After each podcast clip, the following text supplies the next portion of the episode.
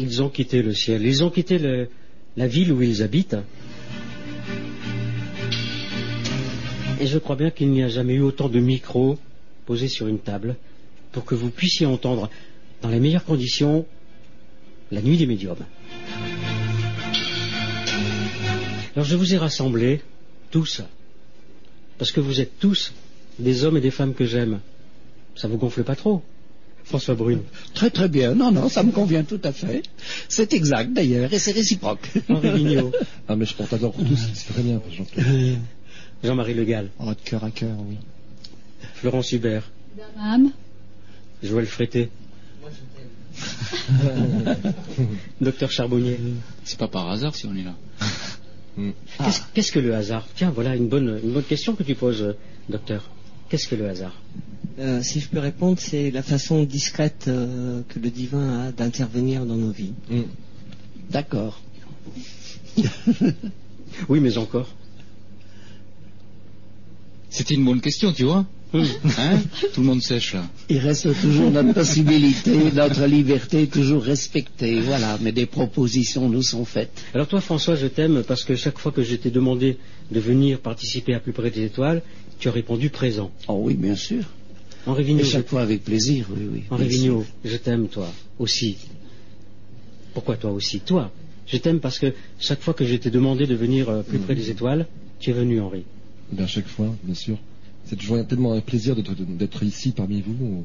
Faire des nuits entières, bon, peut-être pas ce soir, mais généralement, j'adore venir chez toi.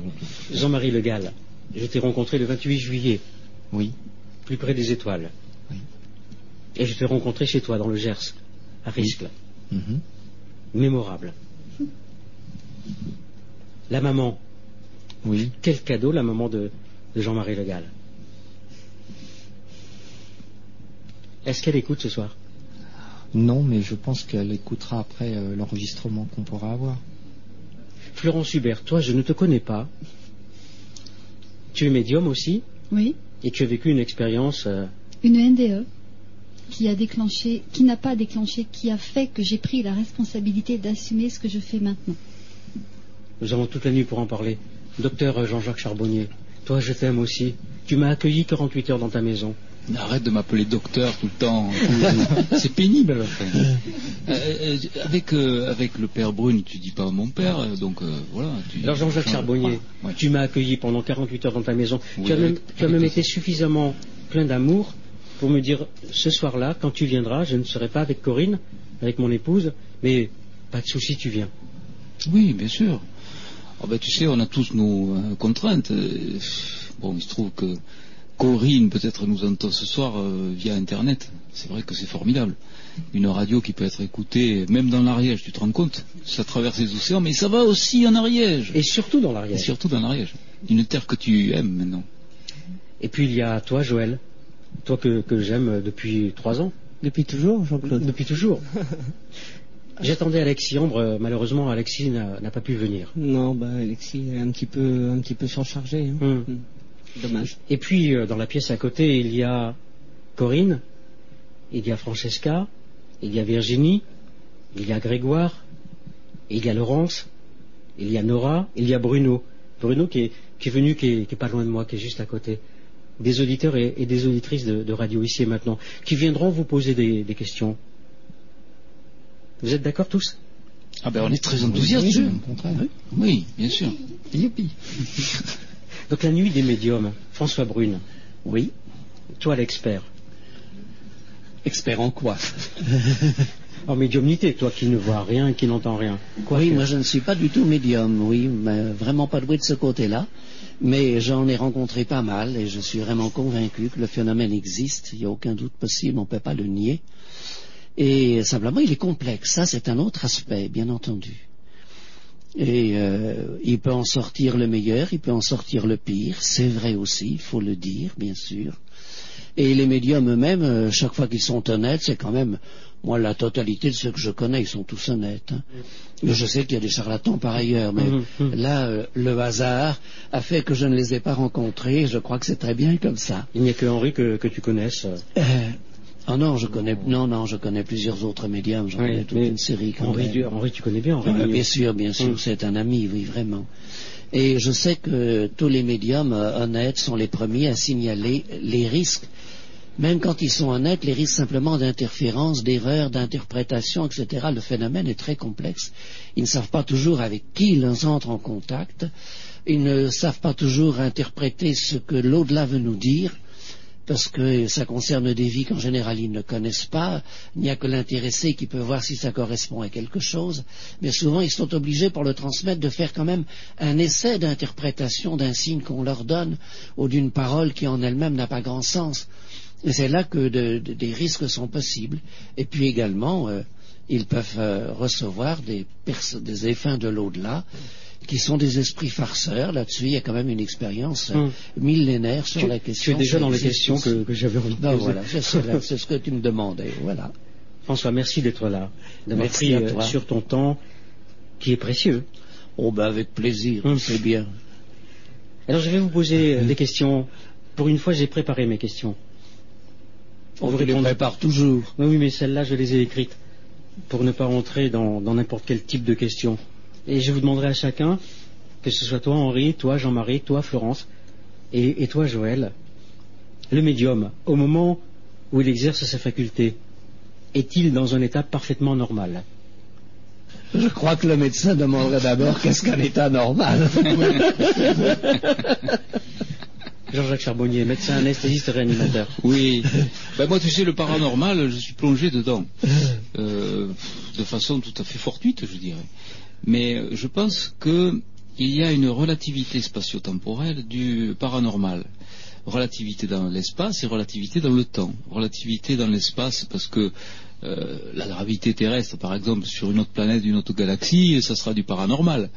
Euh, dans le temps, euh, effectivement, euh, le paranormal d'aujourd'hui sera le normal de demain, et le normal d'aujourd'hui, c'était le paranormal d'hier. Les téléphones portables, c'était ça. Mais je crois que le milieu scientifique, en particulier le milieu médical, est atteint d'un phénomène à la limite de la neuropsychiatrie, que Fissenger a bien décrit, qui s'appelle la dissonance cognitive.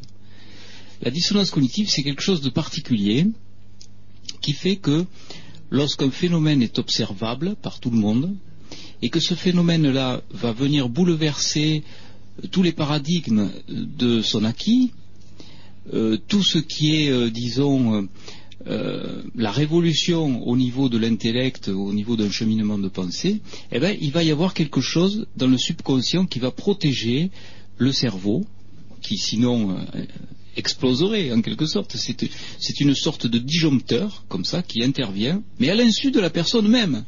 Ce qui fait que ce sont des gens honnêtes qui contestent le paranormal. Ils sont tout à fait persuadés que ça n'existe pas parce qu'ils ont ce phénomène. Le subconscient, donc, intervient de deux façons pour protéger le cerveau. En disant, premièrement, je suis victime d'une illusion ou d'une hallucination. C'est pour ça qu'on voit des grands professeurs comme Charpak qui est entouré d'un magicien, euh, Mandrax ou Ma- Majax, euh, qui vient sur les plateaux avec lui, etc. Pour le rassurer. Mais il est honnête, il, pense que c'est euh, véritablement une hallucination, une illusion. Ou alors, deuxième hypothèse, c'est l'hypothèse donc du refus, de dire un événement donné n'existe pas, nier l'événement.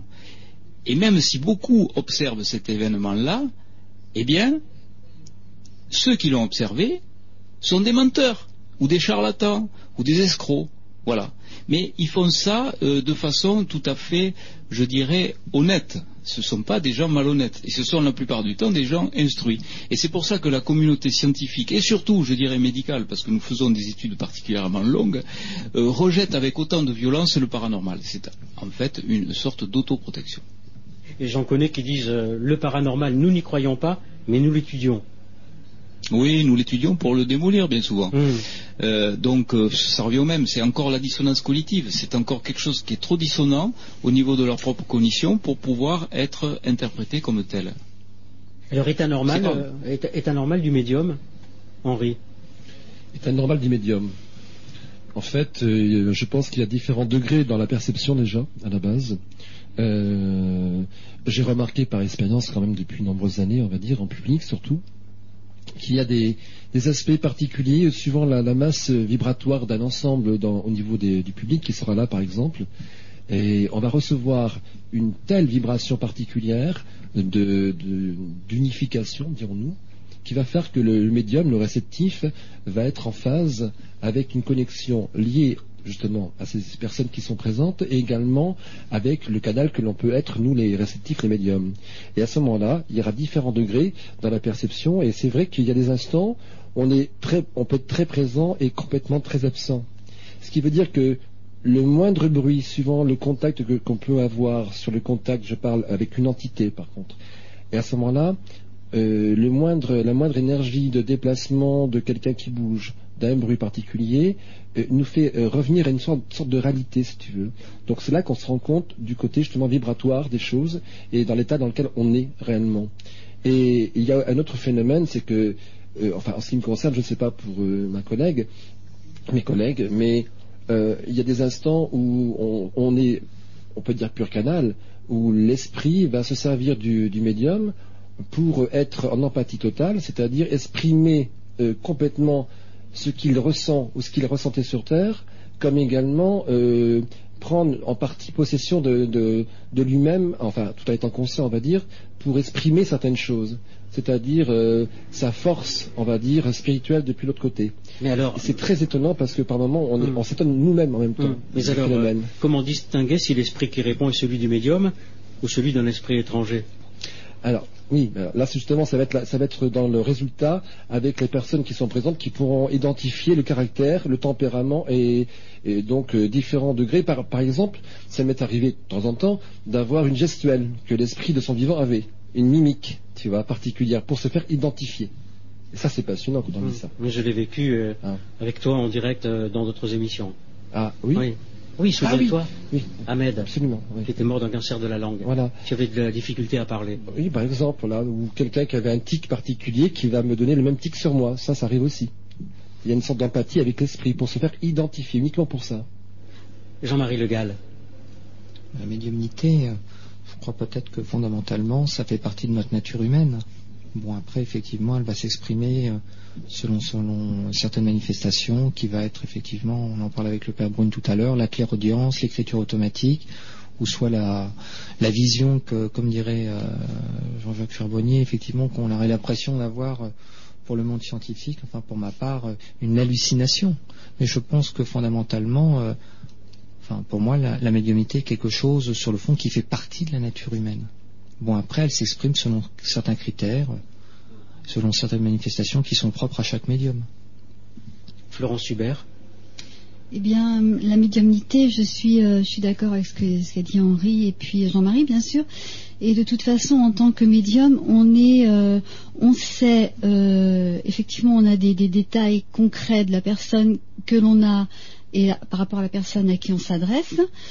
Si on est, euh, si euh, l'état d'un médium est normal quand on fait une, une médiumnité, oui, puisqu'on on réussit à rire avec la personne qui est vivante dans la salle ou face à nous par rapport à ce que dit des fois l'entité. Donc on est toujours à la fois câblé sur Terre et à la fois câblé dans l'air. Donc présent dans deux dimensions? On est présent dans deux dimensions. Ce qu'il faut surtout pas couper, c'est ce- c'est cette corde qui nous, qui nous rattache à la fois à l'entité et à la Mm. fois à la personne présente et vivante.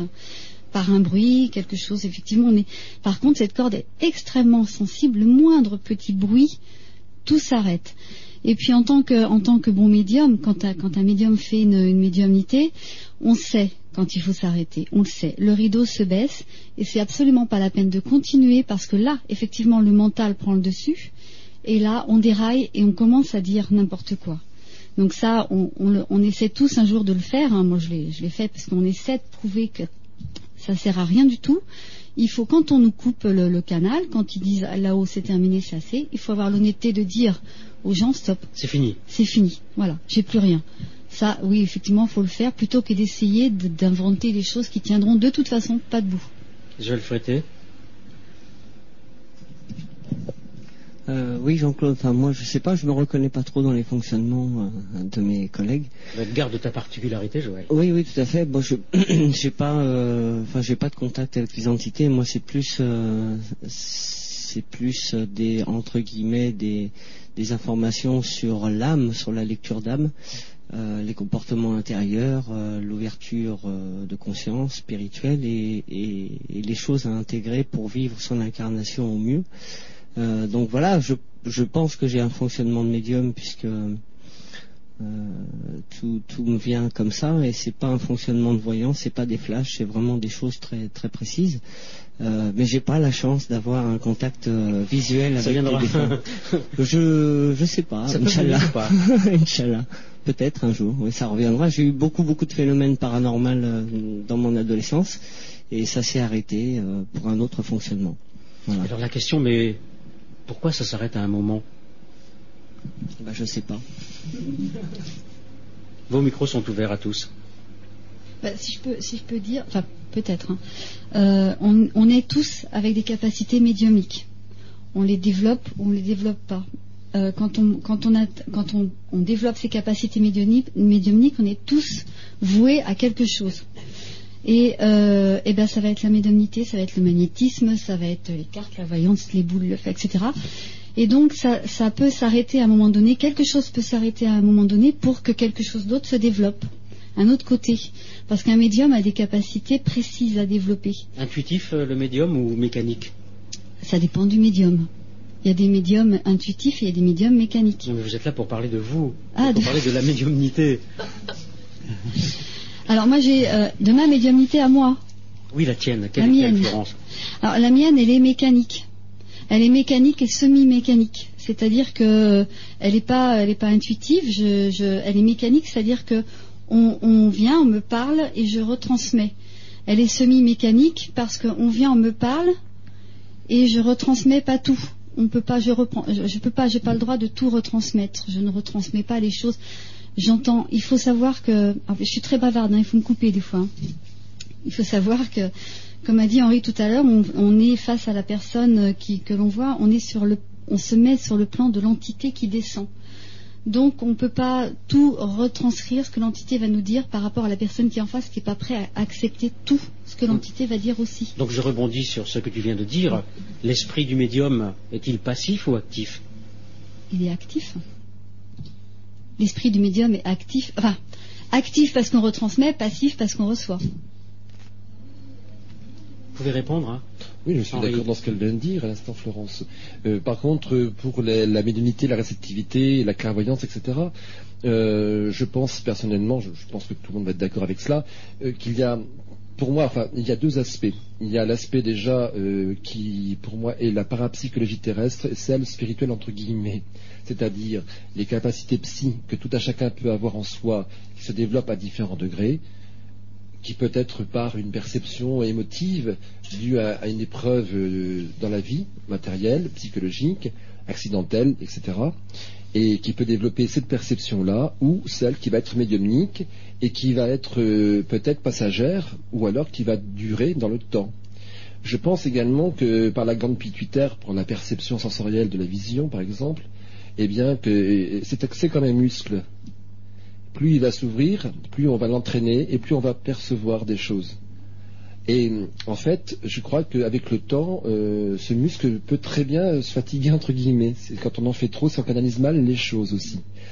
Et l'importance également va être également dans le quotidien comment on va vivre sa spiritualité, comment on va vivre son état intérieur du corps et de l'esprit en même temps, relié bien sûr.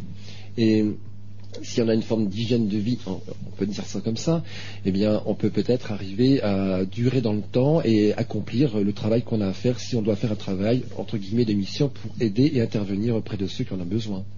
Cet état de réceptivité que vous avez et les uns et les autres, est-il un état qui dure dans la journée hein, Je prends une journée de 24 heures.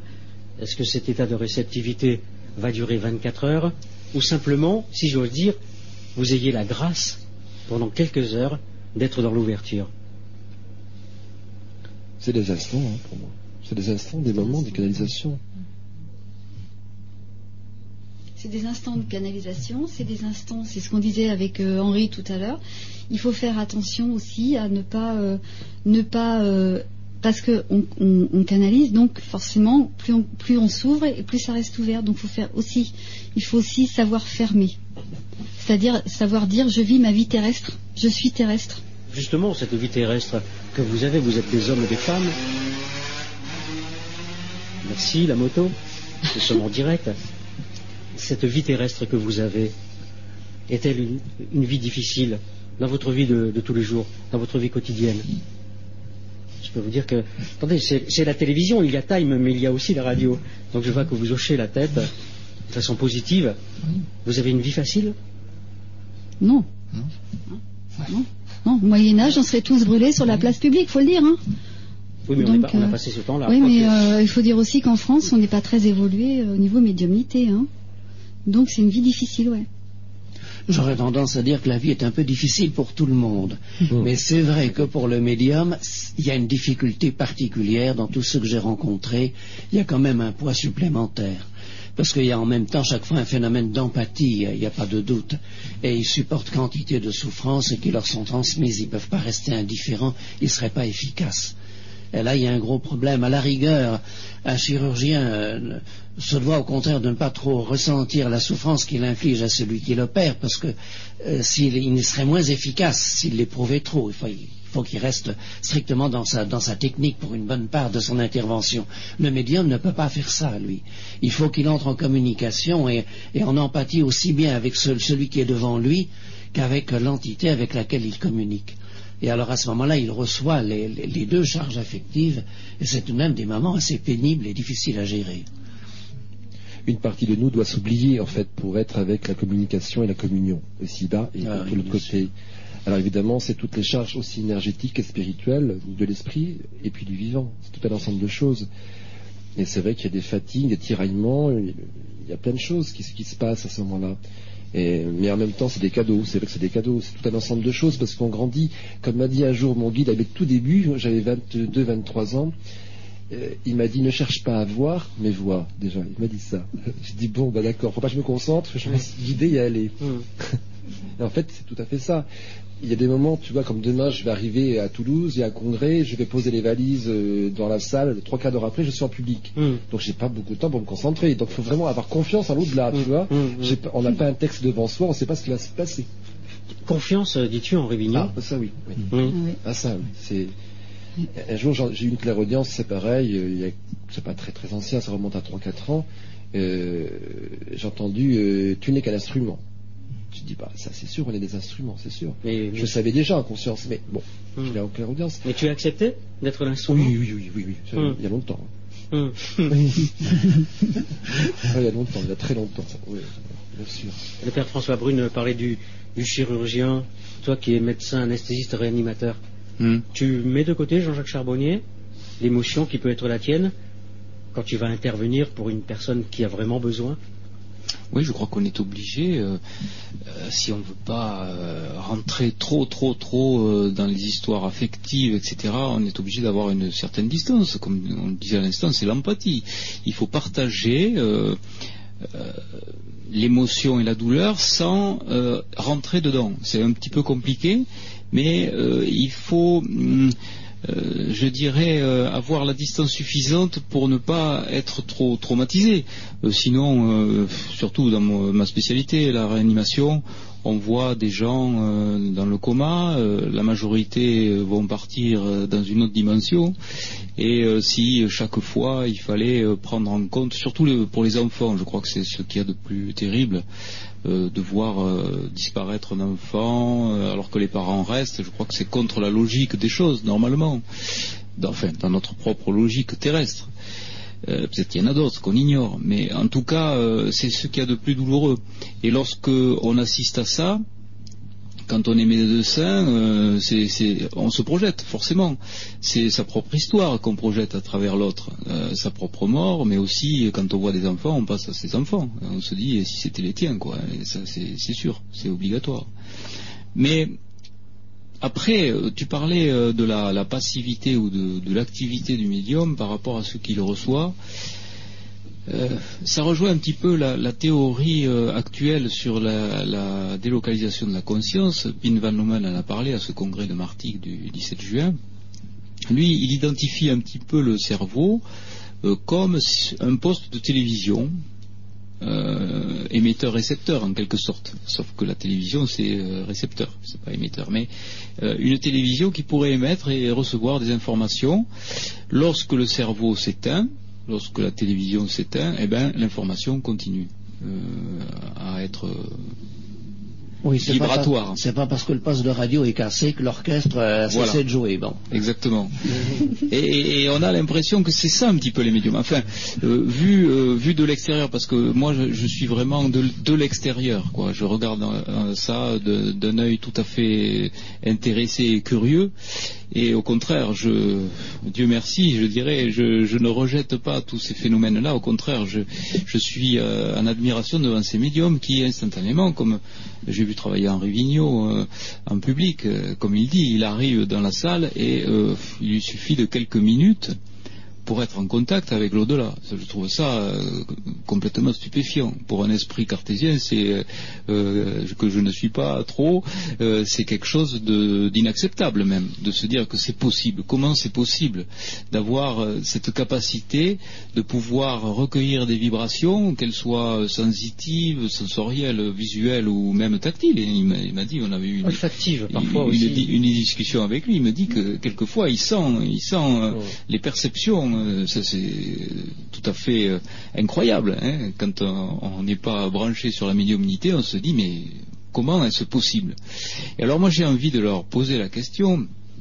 Tu euh, poses des questions, Jean-Jacques Oui, puisque j'en profite, on est avec des médiums ce soir, donc il faut en profiter pour une fois qu'il y en a autant, hein, et, et, pas des charlatans ceux-là. J'ai envie de leur poser la question est-il possible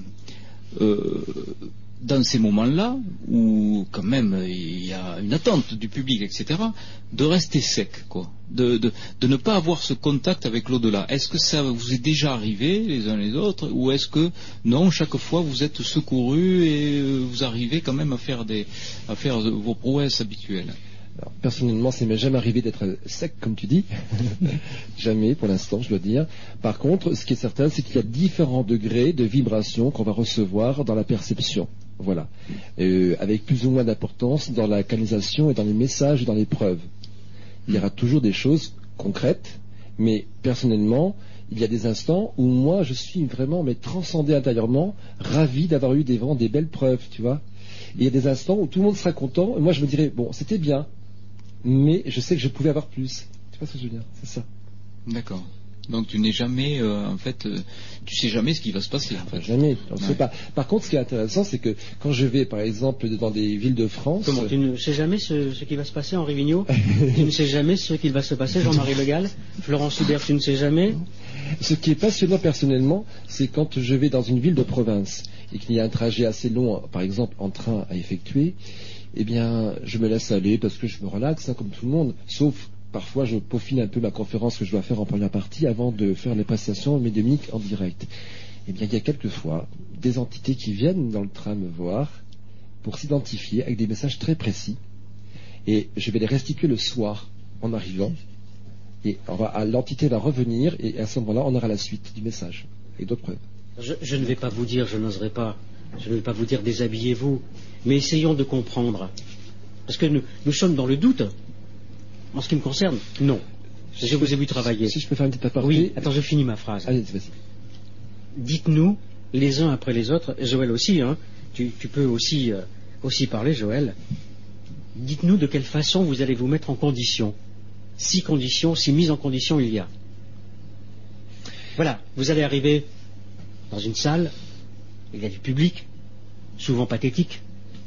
Les personnes sont pathétiques parce qu'ils veulent avoir des nouvelles de leurs disparus. Ne parlons pas de voyance, hein. Nous ne parlerons pas de voyance cette nuit. Et surtout pas. Dans quelles conditions vous mettez-vous, les uns et les autres? Est-ce que vous priez? Euh, Oui, moi oui. C'est obligatoire. Oui, hein Obligatoire. C'est la clé, c'est une des clés. Ah oui. Vous priez qui? Eh bien... J'ai dit que j'allais vous faire déshabiller. Hein. vous avez accepté les risques du direct. Qui priez-vous? D'abord, la prière, c'est une ressource intérieure. Hein. On se ressource intérieurement. Je crois qu'il faut faire un, grand vide de l'extérieur qui a pu nous, nous, frapper quand on va en conférence, comme ça. Il faut vider avant ce qu'on a eu dans la journée. Contrariété, contrariété téléphonique. Il faut s'oublier. faut oublier. Voilà. Faut s'oublier. faut s'oublier. Ensuite, on a des référents à qui on s'adresse et on a nos guides. Et on a des, maîtres ascensionnés qui s'occupent de nous. Et on leur demande de l'aide. Donc il y a notamment euh, Padre Pio, Sainte Thérèse de l'Enfant Jésus. euh, il peut y avoir Marie, Sœur Yvonne Aimée. On a chacun nos, guides chéris, quoi. Et c'est à eux qu'on s'adresse. Alors c'est pas une prière, on prie pas. vous allez peut-être d'accord ou bon. On prie pas. Il y a Je vous salue Marie, il y a Notre Père, mais aussi c'est très très intérieur. Vraiment, quand on prie, on se met en harmonie totale avec nos guides. Et je crois qu'on est, on est obligé de se protéger comme ça. C'est une élévation de pensée vers le plan spirituel Oui. en demandant l'intercession de leur aide pour venir à nous et Voilà. pouvoir mieux guider aussi les personnes qui sont auprès de nous ce jour-là. Voilà. Mais c'est ça la prière, hein, c'est ça voilà. tout à fait, mais bien entendu.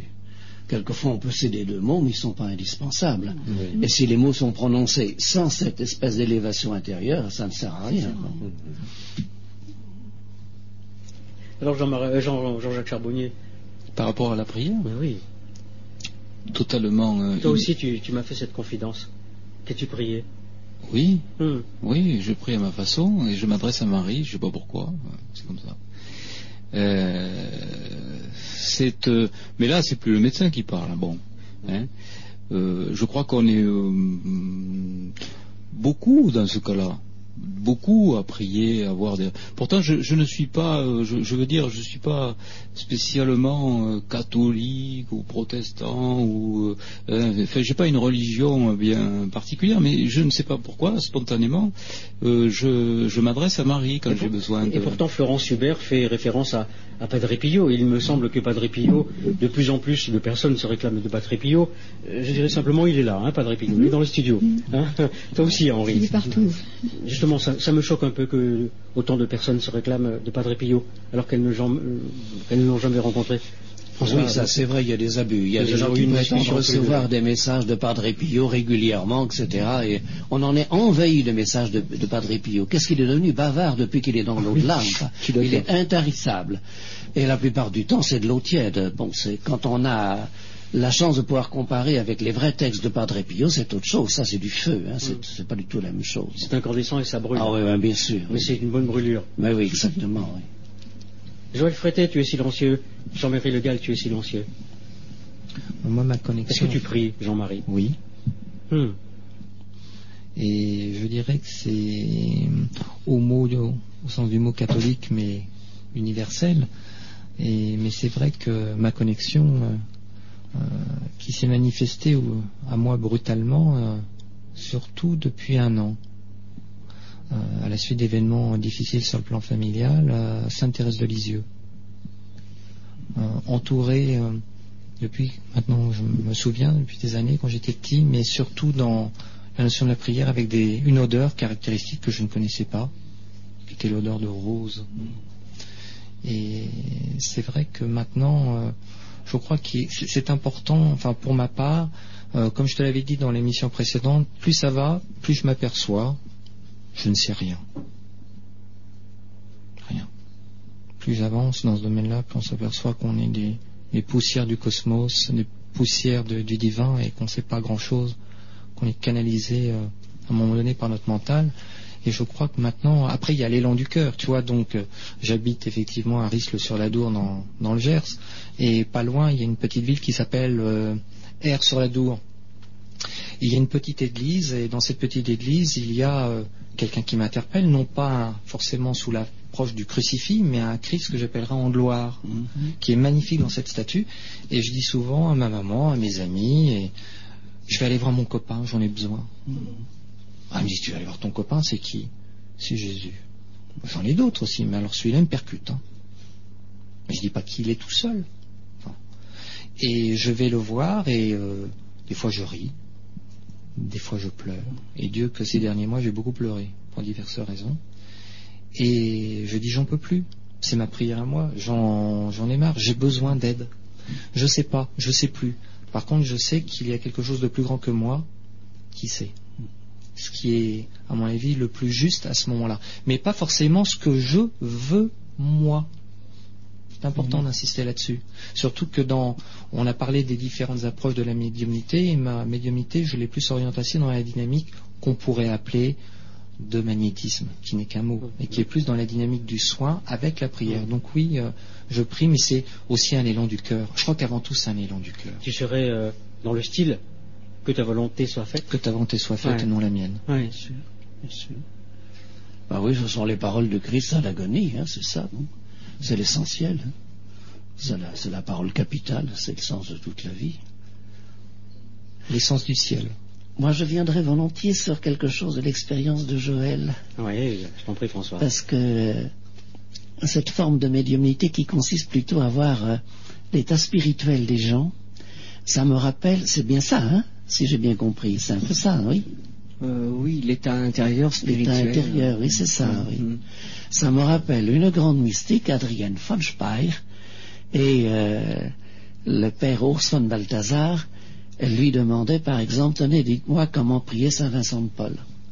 Elle était capable de percevoir aussitôt quelle était, en général, la façon de prier du saint. Il le décrivait. Elle n'avait rien lu sur lui, sur sa vie. Il lui sortait souvent des saints, ces inconnus que lui connaissait, pas? Et il a consigné tout ça par écrit en disant ça correspondait parfaitement, il n'y a pas de doute. C'est pas tellement l'effet extérieur qu'elle voyait, c'était pas le visage, c'était pas des voyages, c'était pas des choses comme ça, mais c'était cet état intérieur des gens. C'est c'est une forme de médiumnité très particulière, et y compris dans l'histoire des saints, c'est une forme très particulière.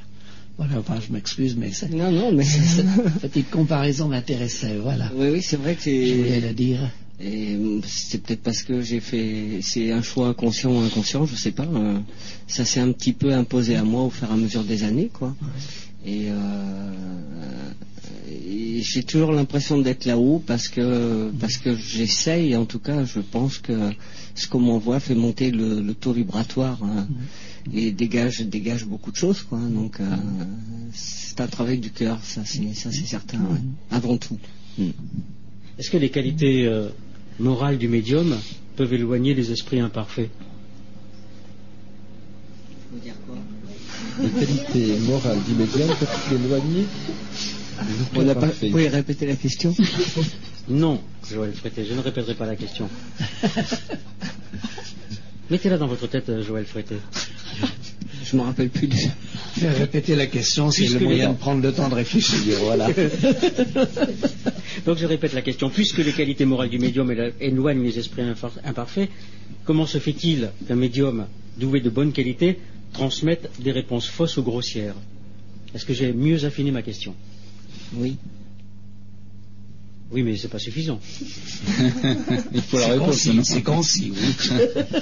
Moi, moi, je, moi, je pense que hum, quand on parlait de qualité de cœur tout à l'heure, je pense que dans, dans ceux qui, qui exercent cette profession d'aide, en général, qu'elle soit dans le magnétisme ou la médiumnité sous quelque forme que ce soit, il y a déjà une grande qualité qui est imposée, c'est celle de l'humilité. Et euh, très souvent, les gens qui ont une forme de canal tombent très vite dans le pouvoir et l'ego. Et là, je pense que les informations ne sont plus justes. Tu as raison. Oui. Je pense. Hein. C'est très important. On connaît tous un certain nombre de médiums auxquels c'est arrivé, c'est vrai. Et ça peut être dramatique. Pense, je pense qu'on a le droit de se tromper, mais on n'a pas le droit de tricher. Ça, c'est vital. même. Mais par contre, tu as expliqué, tu as formulé à l'instant euh, également par rapport euh, si le médium euh, est éprouvé en même temps. Tu as dit ça, c'est ça.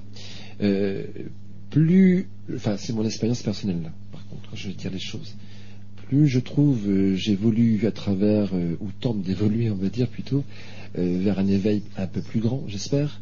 Et, et plus il y aura des grâces données du monde spirituel, et plus il y aura des épreuves particulières et difficiles. Car autant on peut monter vers le haut, autant on peut tirailler vers le bas. C'est ce qu'a vécu tous les saints. Quand tu en, en lis un petit peu les Écritures, Oui. ils ont eu des grâces extraordinaires, mais à quel prix? Oui. Parce qu'en fait, qu'est-ce qui se passe? À travers les messages que l'on peut donner, transmettre, on peut parfois révéler une spiritualité à quelqu'un, enfin, en tous les cas, révéler à la personne une dimension dans laquelle elle n'était pas complètement ouverte, on va dire, ou alors peut-être en sommeil, ou alors en négation totale. Parfois, par, exemple, les sceptiques, par exemple, tu vois. Si cette personne-là, euh, d'un seul coup, euh, se met à avoir des preuves particulières déjà, par exemple, eh bien, elle va euh, se réveiller un peu intérieurement et commencer à se poser des questions. quand les gens viennent, parfois me, consulter pour les, contacts avec les désincarnés, je ne refuse jamais euh, que les personnes prennent un enregistreur. Si bien que elles peuvent à leur tour faire écouter à leur entourage également le contact pour montrer qu'il n'y a pas eu de manipulation particulière. Ça, c'est très important pour moi en tous les cas. Si bien qu'il y a des gens autour qui vont écouter les messages et qui, par, par exemple, ne croyant rien du tout, vont commencer à se dire tiens, il se passe quelque chose quand même. Là, on va les réveiller euh, quelque part. Eh bien, sur le plan spirituel, il y a des forces que ça dérange parce qu'on gagne quoi Des âmes en Dieu finalement. Bien sûr. Voilà pourquoi. Et donc, euh, quelque part, eh bien, à notre tour, eh bien, on a des, des petites choses à côté qui ne sont pas toujours agréables. Qui veut rajouter à ce que vient de dire Henri Vigneault, Père Brune Oh, bah, par exemple, euh, un médium, ah non, un, pas un médium, un exorciste, un prêtre exorciste, un des rares qui croyait vraiment à sa fonction et qui croyait euh, aux attaques des forces du mal, me disait que parmi les possédés qu'il avait connus, il y en a un certain nombre qui étaient en partie responsables parce qu'ils avaient bien ouvert la porte à ces forces du mal, et qu'il y en avait d'autres qui étaient au contraire des, personnes de contemplation et de prière.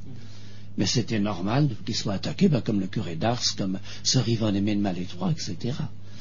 Et euh, c'est pas tellement pour, euh, pour plaider pour, pour ma maison, parce que comme chacun sait, je ne le fais pas systématiquement, mais je pense même que dans un certain nombre de drames de prêtres pédophiles, il faut savoir qu'ils sont souvent plus attaqués que d'autres. Parce que chaque fois qu'il y en a un qui tombe, c'est tout un réseau qui s'effondre. Et ils sont attaqués en priorité, forcément. Surtout dans la mesure où ils ont un rôle social mais, mais spirituel important. C'est pas pour les excuser que je dis ça, mais c'est parce que le mystère est plus profond que ce que l'on croit habituellement. D'accord. Donc, euh, vous êtes tous d'accord pour dire qu'il y a aussi des manifestations d'esprit que vous appelez mauvais. Ah, pas ça, 1000%. Qu'est-ce qu'il vient de faire Moi, j'en ai fait maintes fois l'expérience dans ma vie. Toi aussi, Florence Oui, oui, bien sûr. Il faut savoir que plus, euh, plus on, on- on monte vers la lumière, plus on dérange, Ben, en fait. Donc plus, on- plus un médium va monter vers la lumière, plus il va être humble et plus il va être euh, vérité, véritable, plus il va déranger le bas astral. Donc tout- le bas astral, c'est pas forcément des entités, c'est aussi les gens autour, hein. la jalousie, euh, la pensée négative, etc., etc. Et puis les, les médiums qui, qui montent vers la lumière et qui sont de véritables, vrais, vont être attaqués partout. Oui, c'est vrai. L'ascension est difficile, en fait. hein. Oui. oui, non, mais c'est sûr. Hein.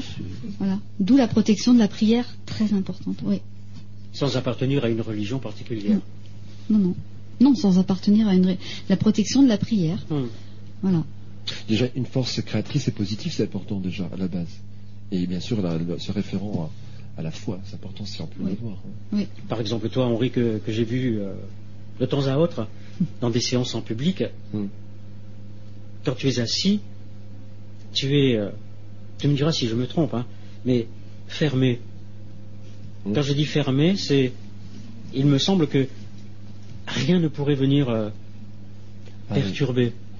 Il y a un degré euh, de concentration, de canalisation où on est absent de, la salle, de l'assemblée, euh, oui, complètement.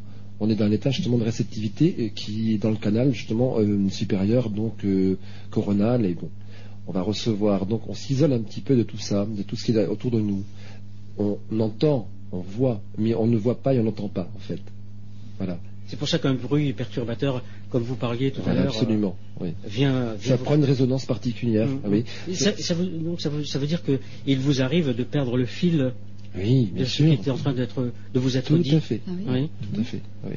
Il y a comme un, oui, il y a- un contact qui va être interrompu par un bruit particulier, par euh, une assemblée bruyante. Bon, il y a des moments où ça va passer très bien, et puis d'autres instants où on est tellement porté, porté par le contact que ça y est, d'un seul coup, tout retombe. Il y a quelque chose de curieux aussi. Moi, j'ai assisté à, Henri Vigneault en public. Euh, il fait éteindre les portables, mais pas parce qu'il sonne. parce il sent que les, port- les portables sont ouverts.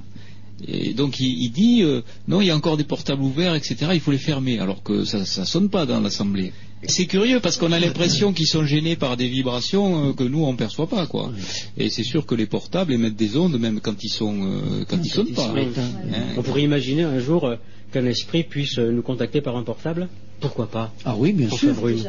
Ah bah oui, c'est arrivé, on a eu des choses comme ça, oui, bien sûr, oui, oui. Oui, bah, ils utilisent tous les moyens techniques hein, qui sont assez faciles pour eux à influencer. Dès qu'il y a un système euh, avec une sorte d'oscillation euh, électromagnétique, bon, euh, ils arrivent à les influencer assez facilement. Tout est onde en fait. Tout est honte. Et alors ce jour-là, c'était assez particulier parce qu'il faisait chaud.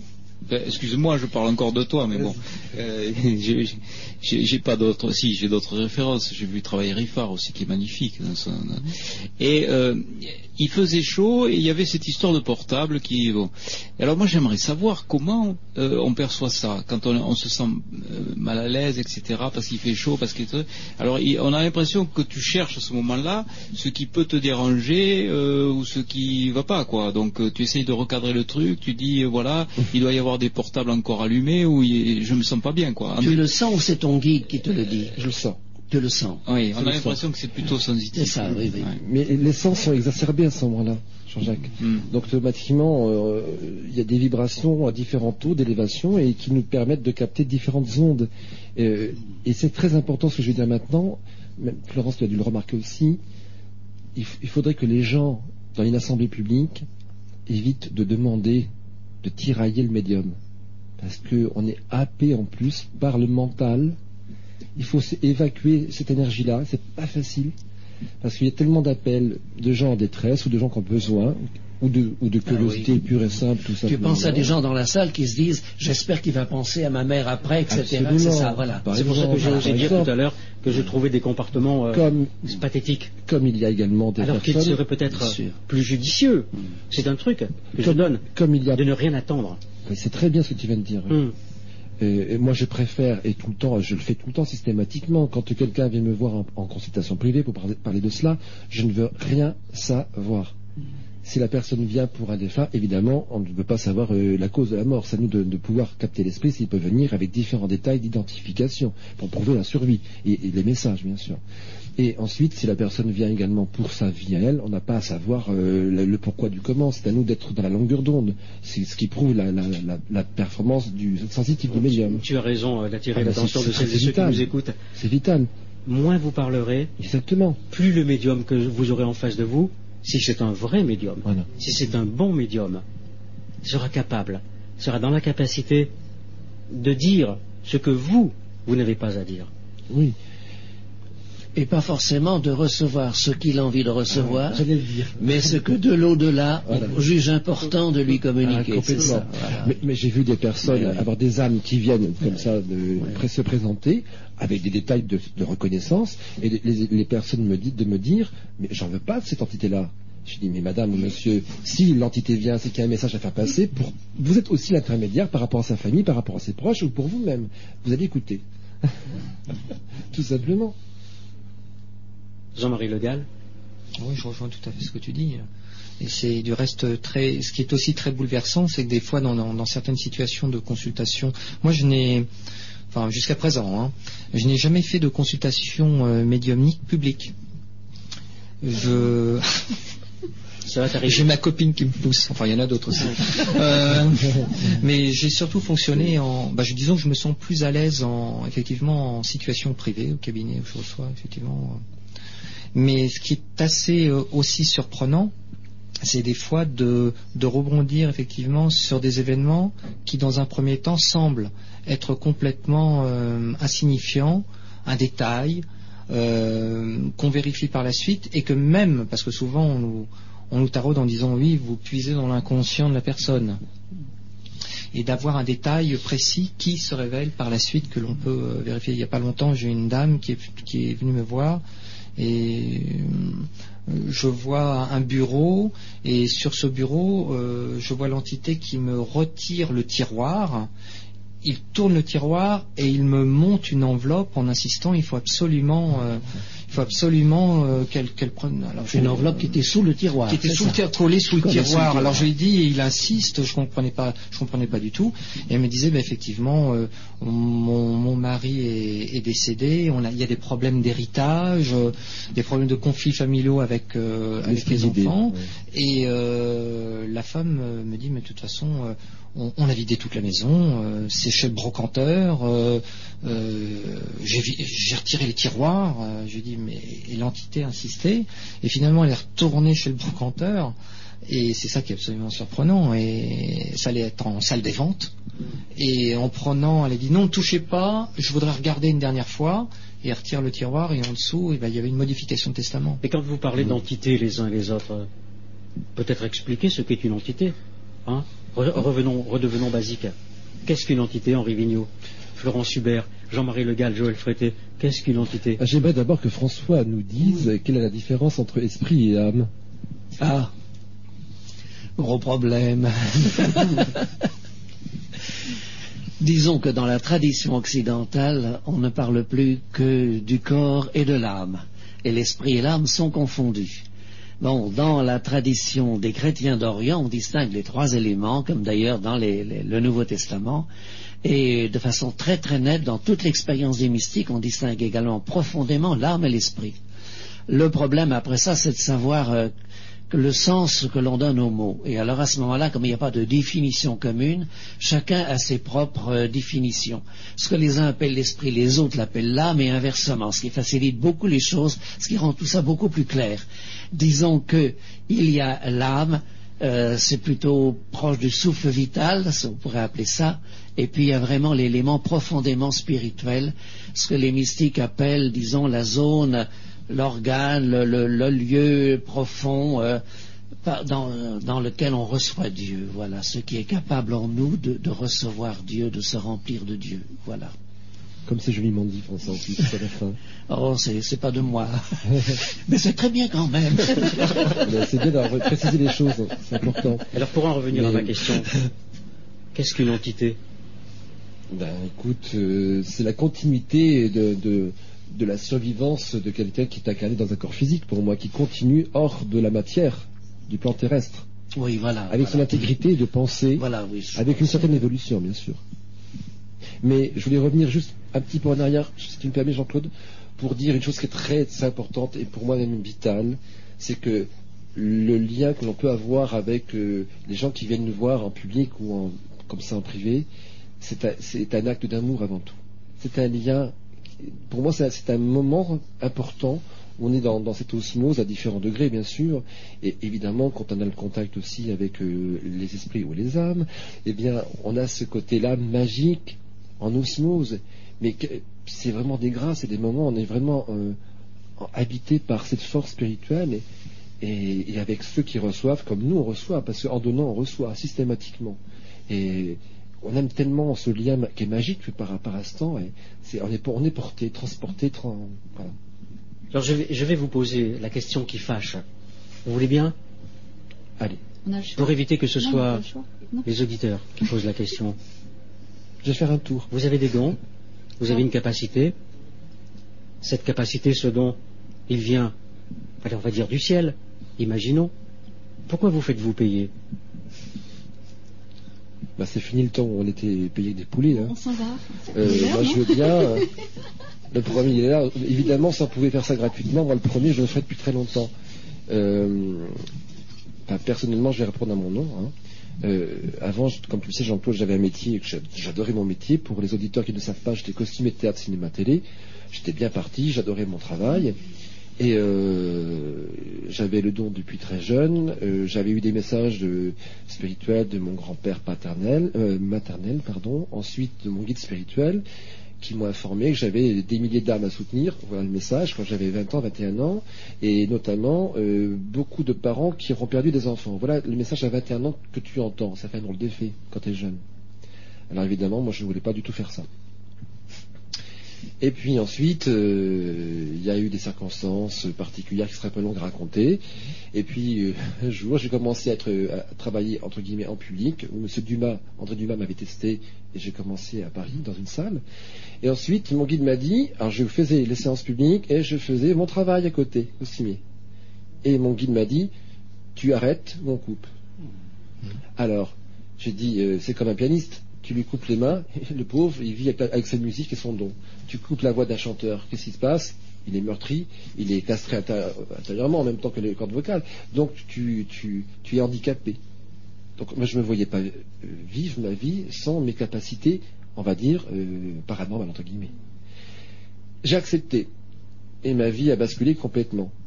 Il s'est passé des rencontres, j'ai eu des rencontres sur le plan physique et invisible, spirituel, qui sont développées, en même temps que moi j'ai évolué. Alors évidemment, pour en revenir à ta question première, comment faire? Faut bien vivre, mais- et voilà. non, mais personnellement, je donne mon avis. Oui, Ça ne me gêne pas. Je Dès l'instant où vous faites votre travail Voilà. honnêtement, Ah, ça ne me gêne pas à moi que vous vous fassiez payer. Je me permettrais de dire c'est la même chose pour les prêtres, n'est-ce pas? L'idéal, ce serait qu'ils qu'ils fassent tout absolument gratuitement. Oui. En fait, il faut bien qu'ils vivent dans la mesure où ils font ça à plein temps. Mm. Alors, c'est par le denier du culte, c'est par des dons personnels, c'est par un tas de moyens. L'essentiel, c'est que le médium ne s'enrichisse pas. Mm. Voilà, voilà c'est ça le problème. Mais autrement, il faut bien qu'il vive, il n'y a rien à faire. Hum. Et ce n'est pas votre cas, hein, aux uns et aux autres. hein. Vous n'êtes pas. Florence, tu voulais partir. Et toi? En fait, je reste parce que je vous aime bien. Donc, non, mais c'est pareil qu'Henri, euh, quand ma vie a basculé, euh, moi j'étais préparatrice en pharmacie, je suis encore préparatrice, mais j'exerce plus. Quand on a des capacités médiumniques qui se développent, de toute façon, euh, on n'a pas le choix.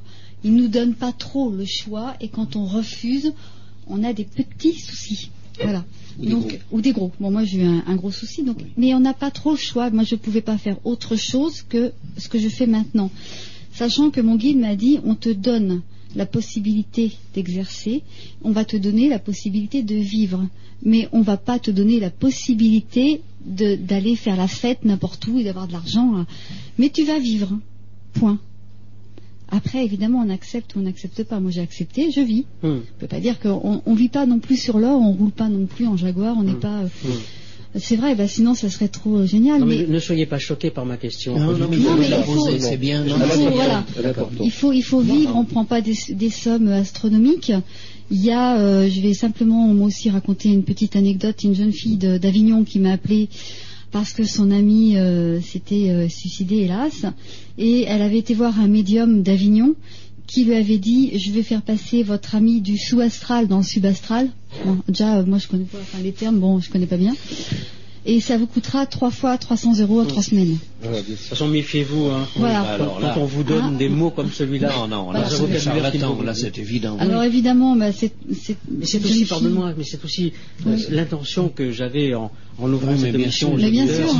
Attention, Mais Oui, oui, il faut attention. attention, soyez vigilants. Voilà. Hein et donc après, ce qui se passe, c'est que ces gens-là sont tellement désespérés, c'est la misère humaine, et il y a tellement d'autres des médiums qui exploitent la misère humaine parce que c'est tellement facile, on est tellement mal, que cette jeune fille et comme bon, bon nombre de personnes nous appellent après nous. Et nous, ils nous, tout de suite nous appellent. Combien vous prenez? Parce qu'attention, je... alors ils sortent les griffes parce que ben, ils ont ils ont eu tellement de problèmes avant que les médiums après, ben, c'est Puis il y, a des, il y a des médiums, entre guillemets, voyants, qu'importe le nom, là, et qui, qui font les prix à la tête du client aussi. Suivant, euh, j'ai connu ça, moi, suivant les ressources plus ou moins importantes, dirons-nous. Oui, mais tu sais, moi je crois que ça existe partout. Enfin, moi je peux parler de la médecine bien aussi. sûr. hein, bon. C'est Jean-Jacques Euh, Charbonnier. voilà. Euh, moi aussi j'exerce la médecine, euh, je fais pas ça bénévolement non plus. Oui, Pourtant j'aime bien aider les gens. Je pourrais, comme Henri Vigneault, le faire euh, gratuitement si c'était possible, mais c'est pas possible. Il faut bien manger, il faut bien élever ses enfants, il faut bien élever sa, enfin, satisfaire les besoins de sa famille. Donc c'est tout à fait normal qu'un médium qui travaille à plein temps se fasse payer. Maintenant des charlatans, il y en a aussi dans le milieu médical. Tu as aussi des chirurgiens esthétiques qui sont des charlatans. Oui. Euh, dans tous les domaines, tu en as. C'est pas spécifique à la médiumnité, je veux dire.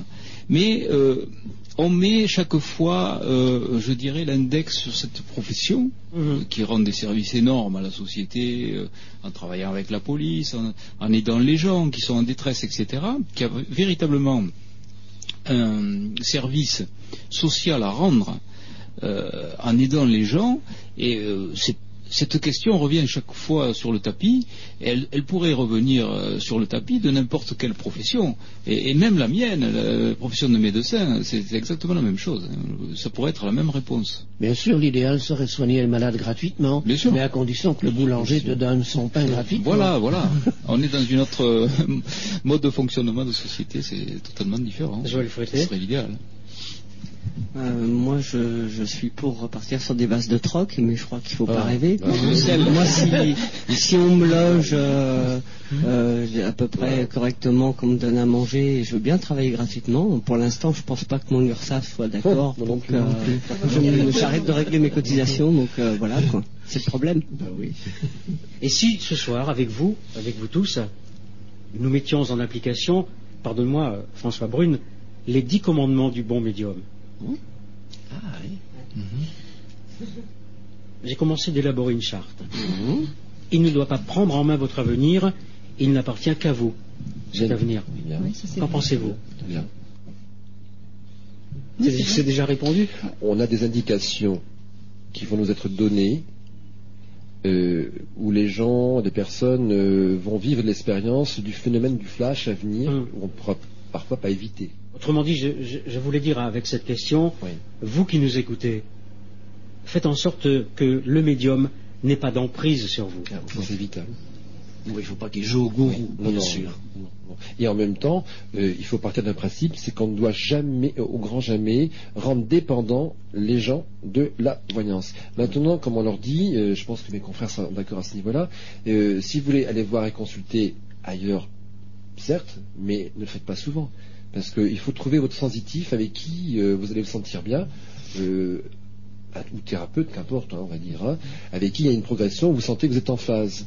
Si à ce moment-là, vraiment, vous sentez vraiment qu'il y a quelque chose qui se passe, bon, ben, revenez, mais peut-être pas avant un an ou deux ans, et puis voilà. Euh, il ne faut pas vivre avec, il faut écouter, voir les possibilités que ce que offre le, voyant ou le médium par rapport à des perceptions de voyance, si c'est la voyance par exemple, hein. Euh, et puis euh, voir avec le temps ce qui se passe, et puis évidemment s'il y a des conseils présents, s'ils sont judicieux et qui peuvent être mis en application, et si ça marche, ben, tant mieux. Alors je dirais à celles et ceux qui nous écoutent, quand vous rencontrez un médium ou un voyant, testez-le d'abord sur votre passé. Ah ça, tu as raison de le dire.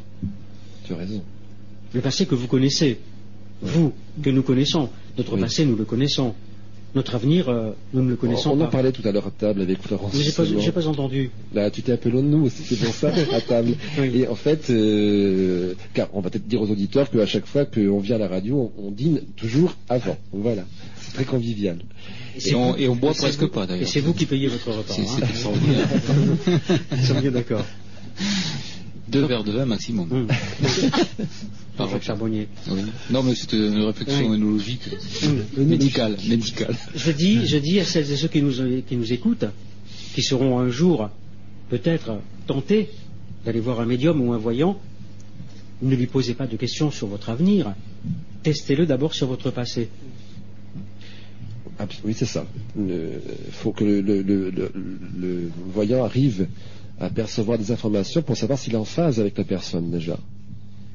Et ça, c'est vital pour aller plus loin après dans, la prestation, évidemment.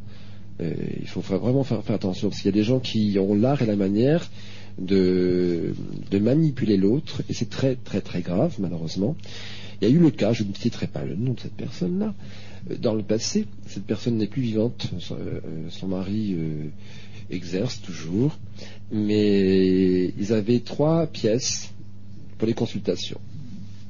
Et euh, monsieur faisait rentrer le mari les clients, et sa femme était donc dans une des trois pièces pour recevoir. Mais dans- à, vrai dire, chaque personne était mise dans une pièce à part. Le mari allait à la porte d'entrée accueillir donc les futurs consultants et mine de rien, il posait des questions, il bavardait Eh avec oui. les gens, Eh et il oui. allait voir après sa femme tranquillement dans la pièce d'à côté, Madame a-t-elle habillée comme ça, etc. Voilà. Donc il y avait des petites informations qui circulaient. Bah, bien C'est sûr, très grave, ce, ça existe. ce que j'ai j'ai mis comme commandement, laissez-le parler, le médium ou le voyant de ce qu'il ressent en face de vous, et évitez de répondre aux questions qui vont l'éclairer en douce sur vous. Voilà. Parce que Mais vous avez, vous temps- tous d'excellentes mémoires.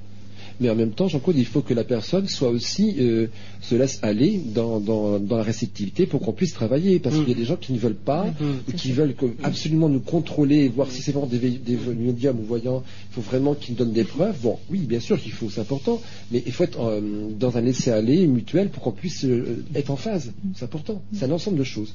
Il faut trouver le juste milieu. Voilà. Père Brune.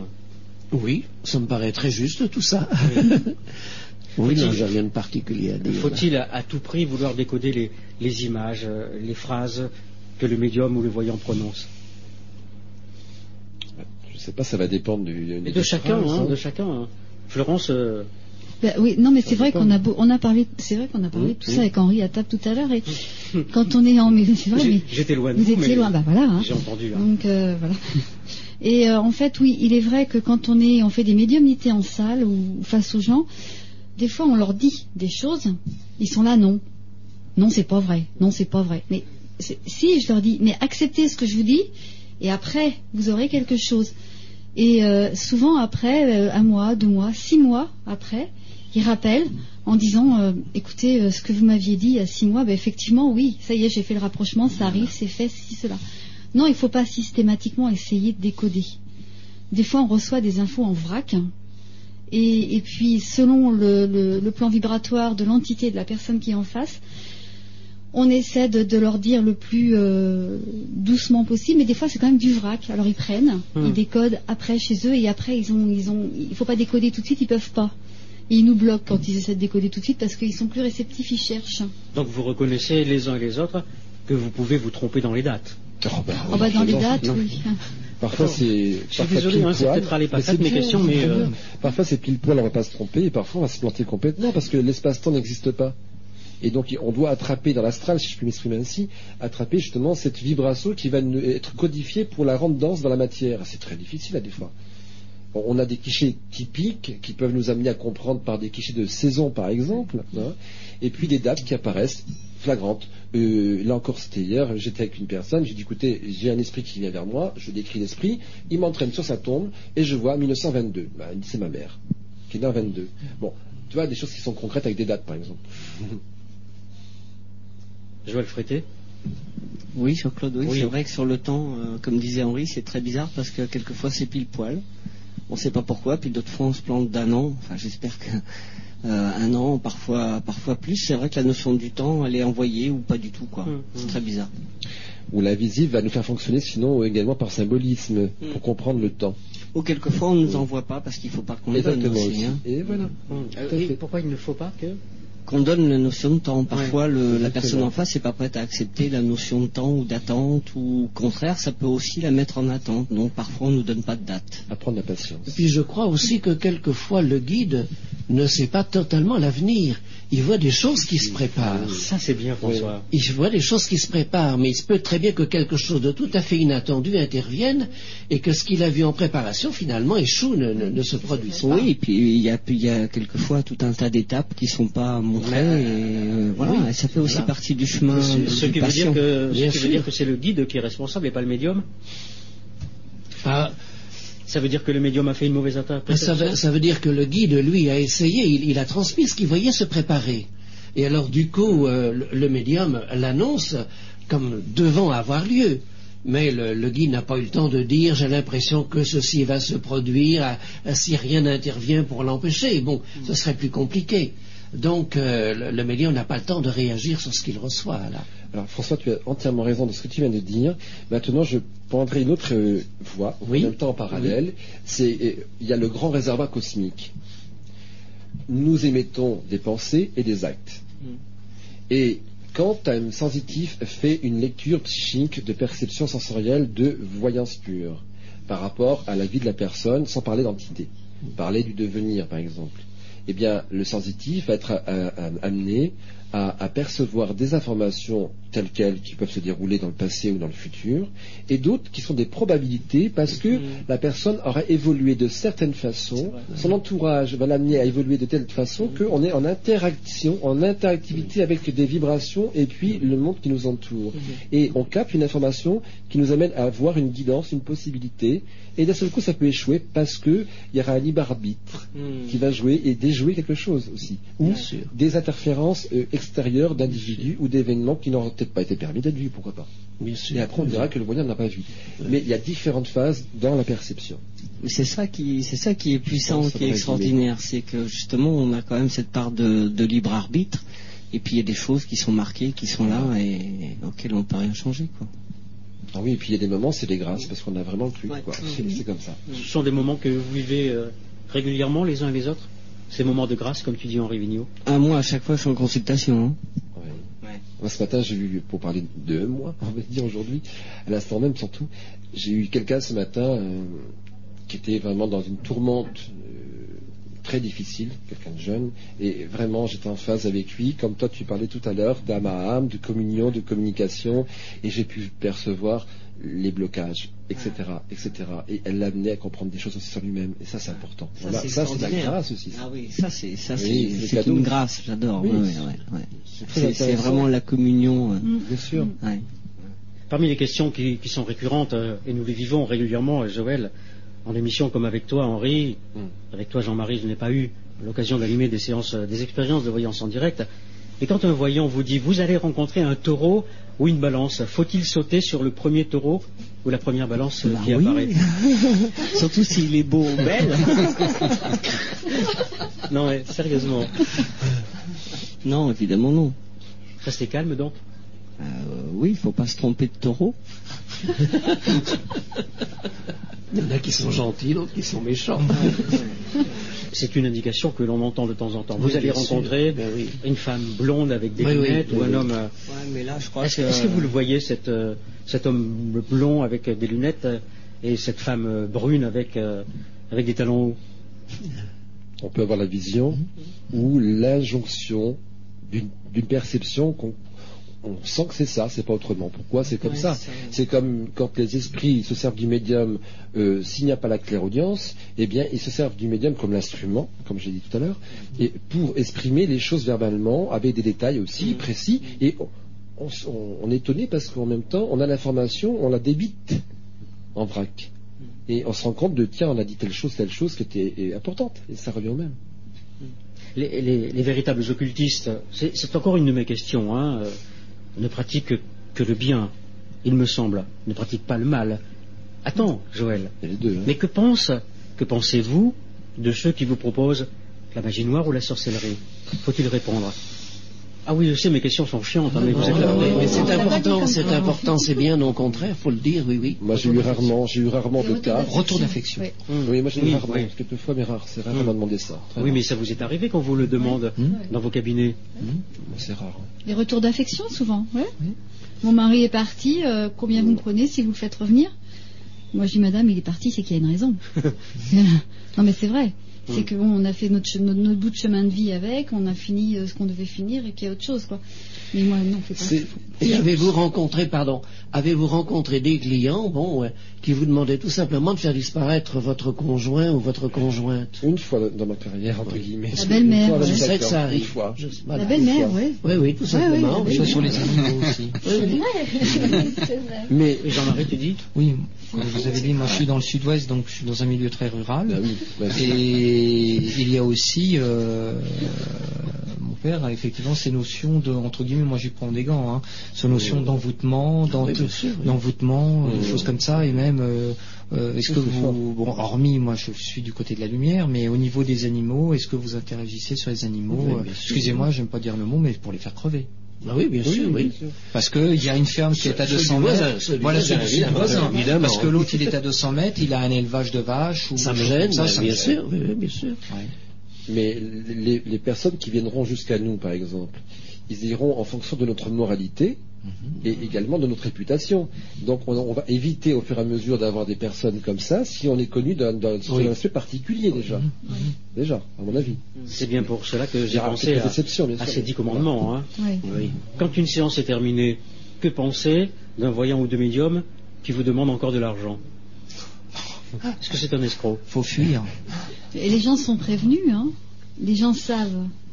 Mais les gens ne savent pas, Florence. C'est justement, il me semble que cette émission peut être utile, enfin je le souhaite, de dire à celles et ceux qui nous écoutent, attention, ne Oui. rentrez pas, Oui. parce que une personne qui va consulter un voyant ou un médium, la plupart du temps, c'est qu'il n'est pas bien dans sa peau. Ah bah, bien sûr. Bien sûr. Hein, on va pas voir le médium sûr. en disant ah, tout va bien, euh, bon voilà, est-ce que ça va aller mieux? Enfin bon, je sais pas, je suis pas médium, je suis pas voyant. Mais vous savez, ce qui est grave aussi, c'est de voir des gens, parce que j'en ai vu arriver, de- voir notamment des jeunes, hein, et arriver en me disant, euh, eh bien, je suis allé à la Fnac, ou, voilà, pourquoi faire. J'ai trouvé un livre sur la magie blanche et la magie ici, et j'ai commencé. Qu'est-ce que vous en pensez? Vous vous rendez compte?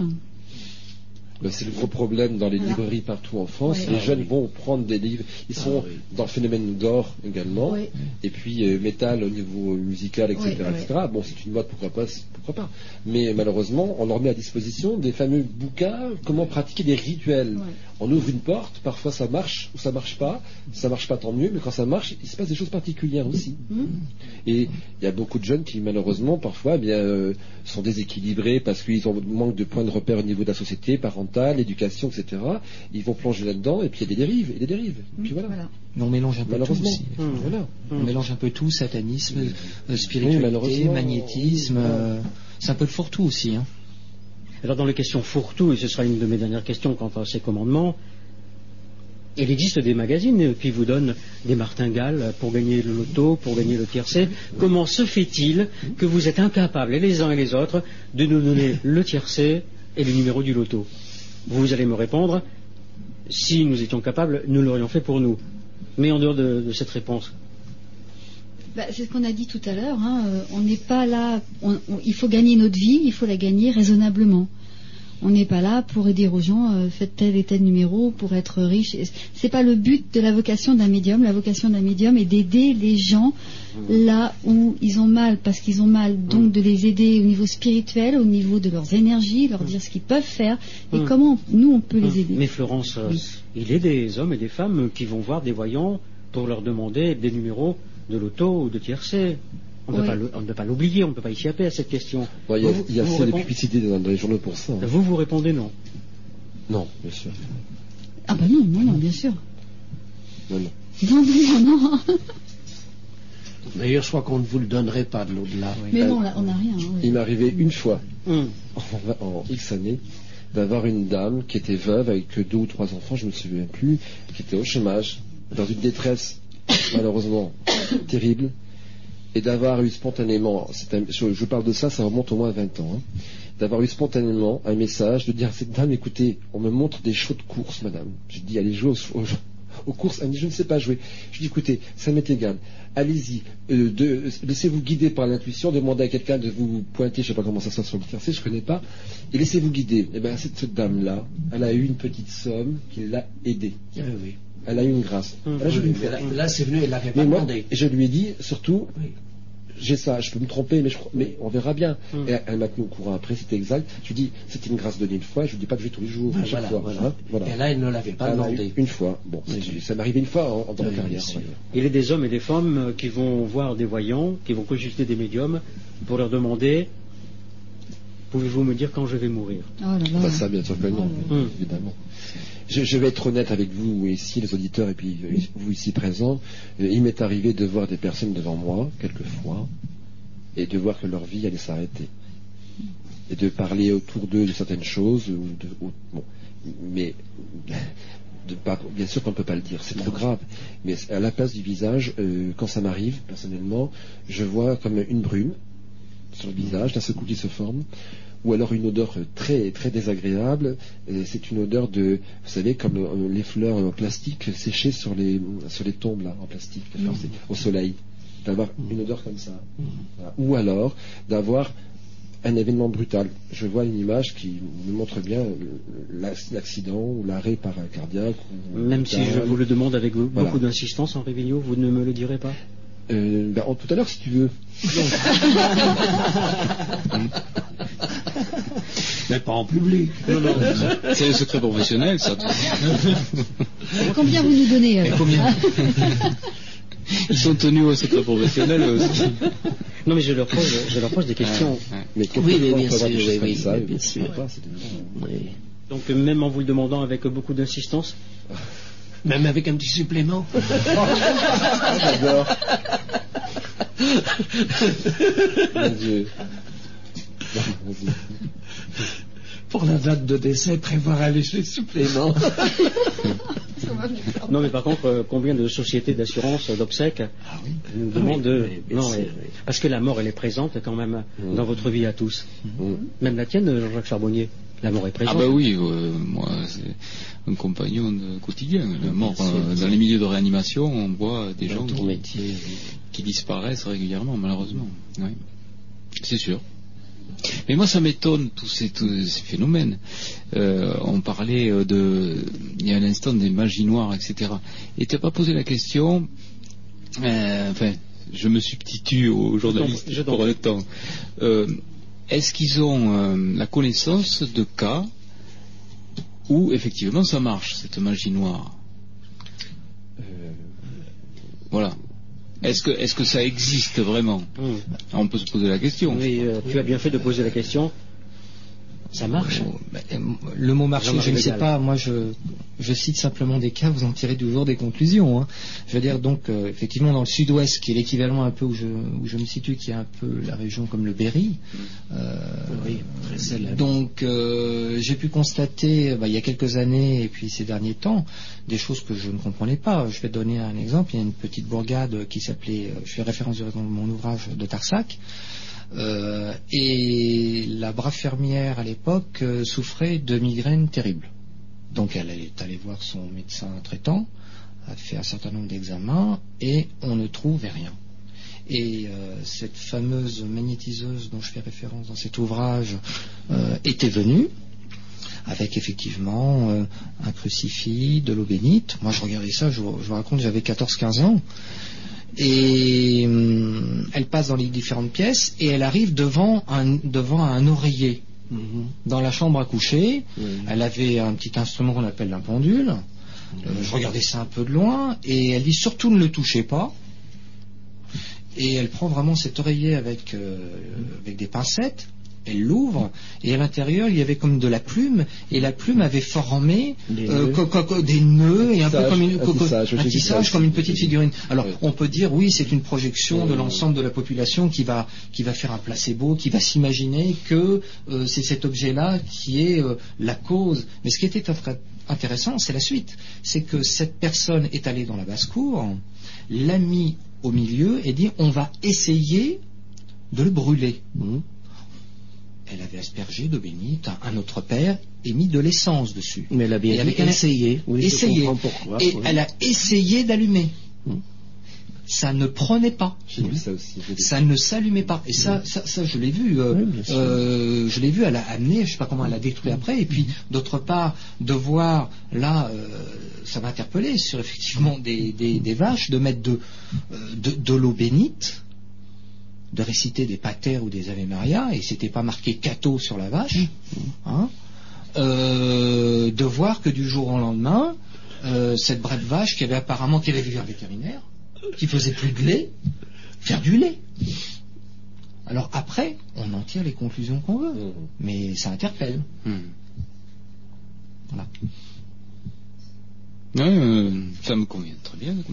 Enfin, le père Brune pourrait euh, Ah oui, bah, des euh, histoires je comme ça, malheureusement, il y en a d'autres. Il y en a des Il y en a beaucoup en Afrique, j'ai oui. l'impression. euh, Mais oui, et euh, tu disais tout à l'heure, euh, parce, parce que je suis dans un milieu très rural, etc. D'abord, il y a quand même pas mal de milieux ruraux en France, Oui. il y en a encore, hein, où ces pratiques existent. Mais en plus de ça, ça nous arrive maintenant en ville à travers tous nos, nos, nos chers Africains, pas, qui nous ramènent leur tradition et, et également toutes ces histoires-là. Et ça se multiplie chez nous actuellement. Et puis, et Bien puis, sûr. nos hommes politiques qui, parfois, paraît-il, ont affaire à des pratiques par des gens qui connaissent des choses, Bien paraît-il. sûr, bien sûr. Mais moi, je le crois. Oui, oui. Oui, c'est pas paraît-il. Oui. Non, c'est la réalité. vrai, mais, oui, oui. mais oui, mais les médiums. Je reviens aux médiums. Y a-t-il des médiums que je pourrais qualifier de subjugués?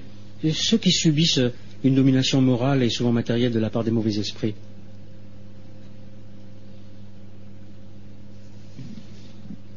Ben, à ce moment-là, ça s'appelle les sorciers. Hein. Hmm. C'est ceux qui pratiquent la magie noire, c'est ce que tu veux dire. Il, y a, il y a des médiums obsédés, ceux qui n'arrivent pas à se débarrasser d'esprits euh, qui sont trompeurs et inopportuns. bien sûr. Ouais.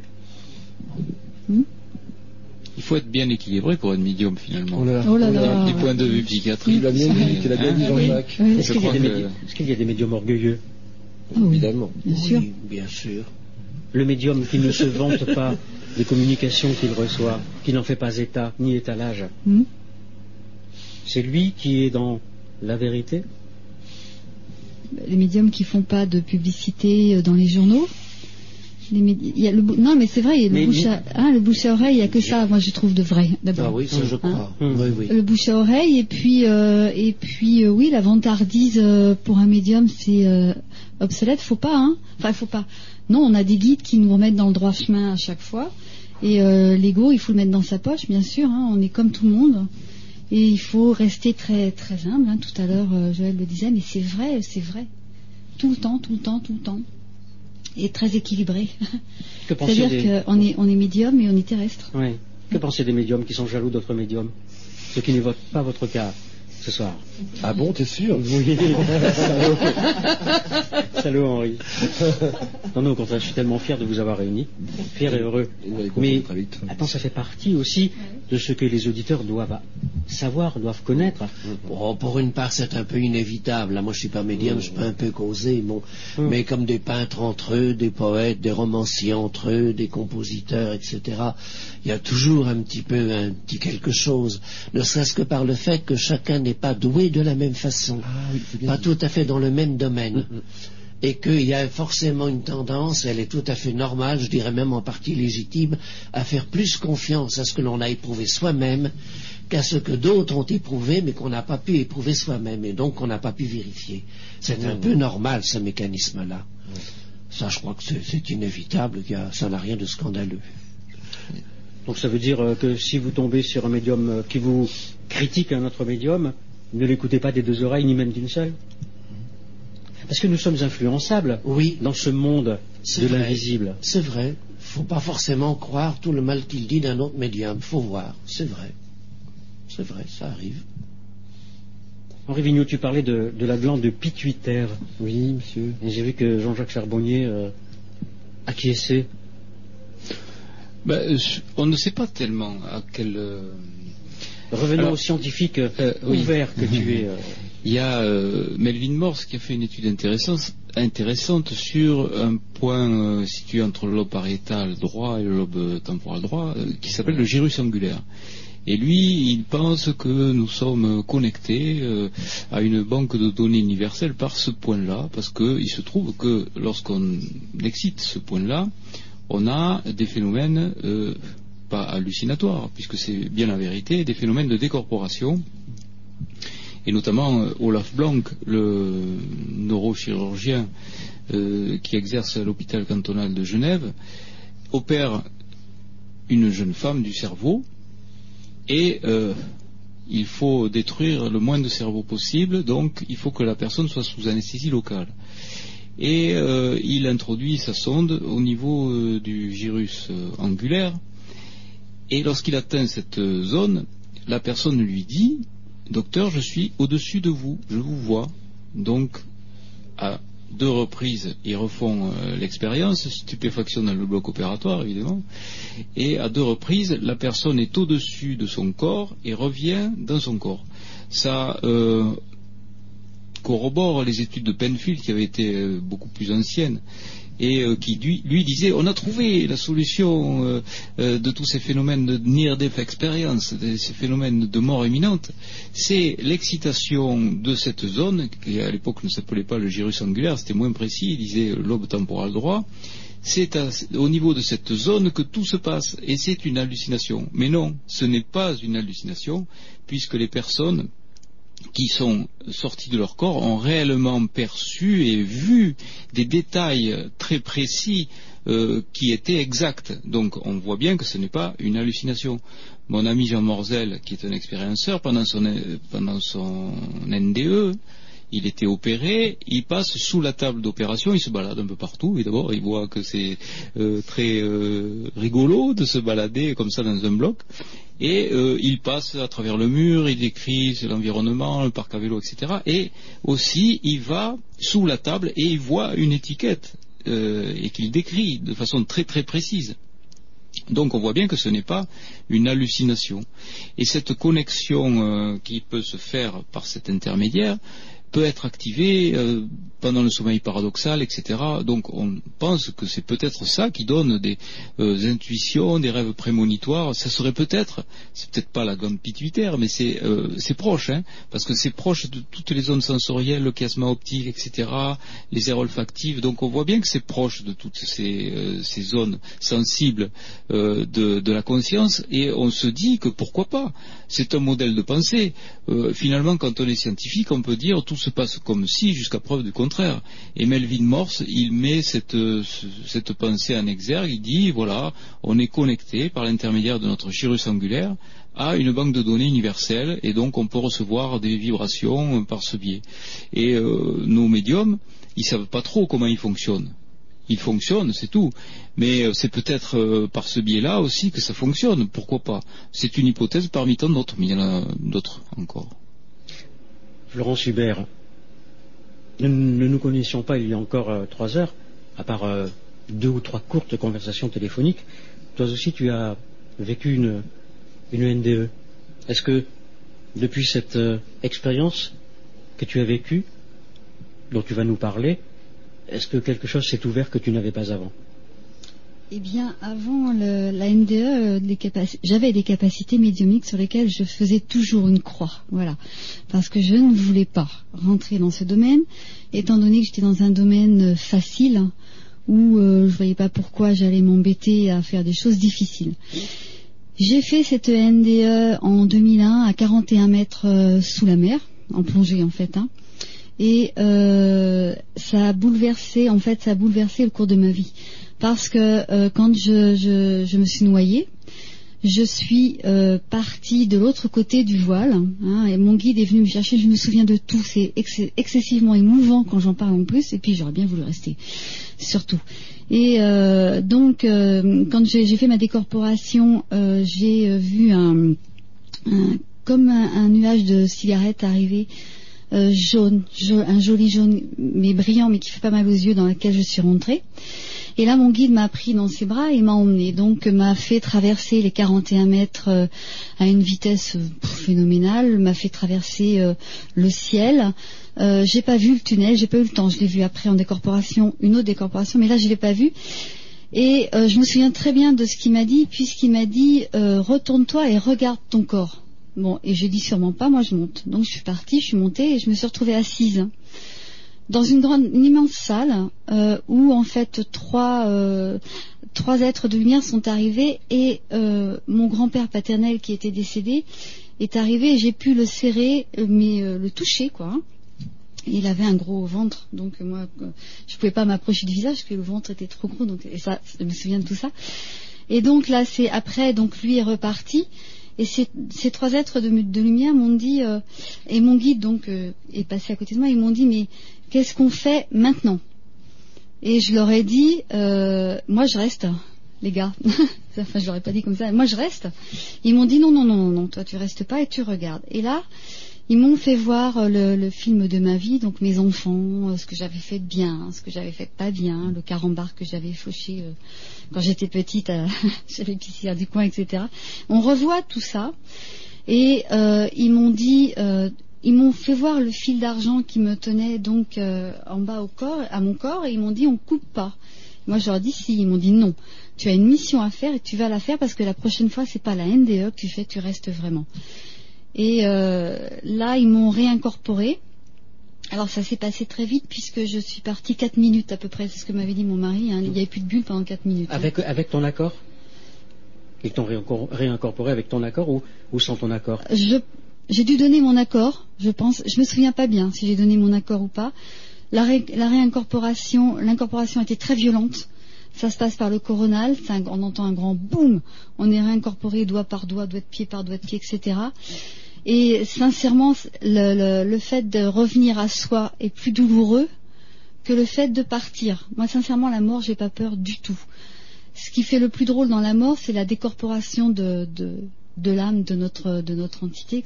Ça, ça fait drôle parce que c'est comme un second souffle et on s'en va. Et cette NDE a changé le cours de ma vie, oui, puisque euh, mes capacités médiumniques se sont développées, que je ne pouvais plus lutter contre les- le fait que je, je- je- je- j'entendais, je, voyais. On m'a tout fait faire, euh, des matérialisations, on m'a tout fait tester, euh, et je, je pouvais rien faire. Donc j'ai accepté, je leur ai dit ok, d'accord, j'accepte. Et depuis que j'ai dit oui, sincèrement, la vie n'est pas toute rose, mais ma- mon chemin est tracé droit. Alors qu'avant c'était plutôt en dents de scie comme ça tout le temps, un coup oui, un coup non. Mon chemin, je sais où je vais. Et euh, c'est vrai que les NDE, on en parle maintenant aisément alors qu'on n'en parlait pas avant. Et quand quelqu'un fait une NDE, enfin tout- toutes les personnes avec qui j'en parle, on n'en sort jamais, jamais comme avant. Jamais. Quand je suis remontée à la surface de l'eau, c'est-à-dire qu'ils m'ont réincorporé, j'étais encore à 20, à 20 mètres à peu près. Parce que eux, pendant ce temps-là, ils faisaient leur palier quand même, ils n'allaient pas euh, risquer un accident. Quand ils m'ont réincorporé sous l'eau, euh, eh bien j'étais à 20 mètres. Donc là, j'ai regonflé ma stape, je suis partie de 20 mètres à zéro en l'espace de deux secondes. Donc les tympans ont explosé, euh, j'étais paralysée du côté droit. euh, etc. Donc euh, ils m'ont emmené en caisson de décompression à Ajaccio pendant 6 heures parce qu'ils ils pensaient que j'avais une bulle de coincée. Et quand je suis sortie du caisson, très sincèrement, je me suis dit mais qu'est-ce que tu fais ma fille? Mais mais réagis, mais qu'est-ce que tu fais? Et là, en fait, j'ai commencé à réaliser autre chose. J'ai mis trois ans hein, pour réaliser. C'est long, hein, parce qu'il faut accepter quand même. C'est toute une remise en soi intérieure. Quand même. Et puis euh, au bout de trois ans, j'ai dit zut, euh, voilà, je fais ce qu'on m'a demandé de faire. Euh, Personnellement, j'ai j'ai pas de commentaire. Et Je te remercie d'avoir euh, raconté ce que tu as vécu. Parce que tu n'as pas rêvé, tu l'as bien vécu, Ah oui. Laurence. Ah oui, Hmm. ah oui, oui. Je suis partie 4 minutes. Eux, ils ont calculé en bas. Il n'y avait plus de bulles. En 4 minutes, j'ai tout vu. J'ai serré mon grand-père. Je suis passée euh, de 41 mètres à, à, ce qui était à côté de moi à ma droite, mais j'ai eu l'impression de monter à une vitesse effroyable. J'ai senti mon guide, j'ai senti ses bras. J'ai discuté avec mes guides. J'ai revu la naissance de mes trois filles. J'ai revu euh, le- le- les mariages, euh, j'ai revu j'ai j'ai des petits dé- le carambar que j'ai j'ai fauché dans la librairie quand dans la dans l'épicerie quand j'avais 7 ans. Sincèrement, j'y pensais pas. Bon, pourquoi ils m'ont refait voir ça? Des disputes avec mon grand frère.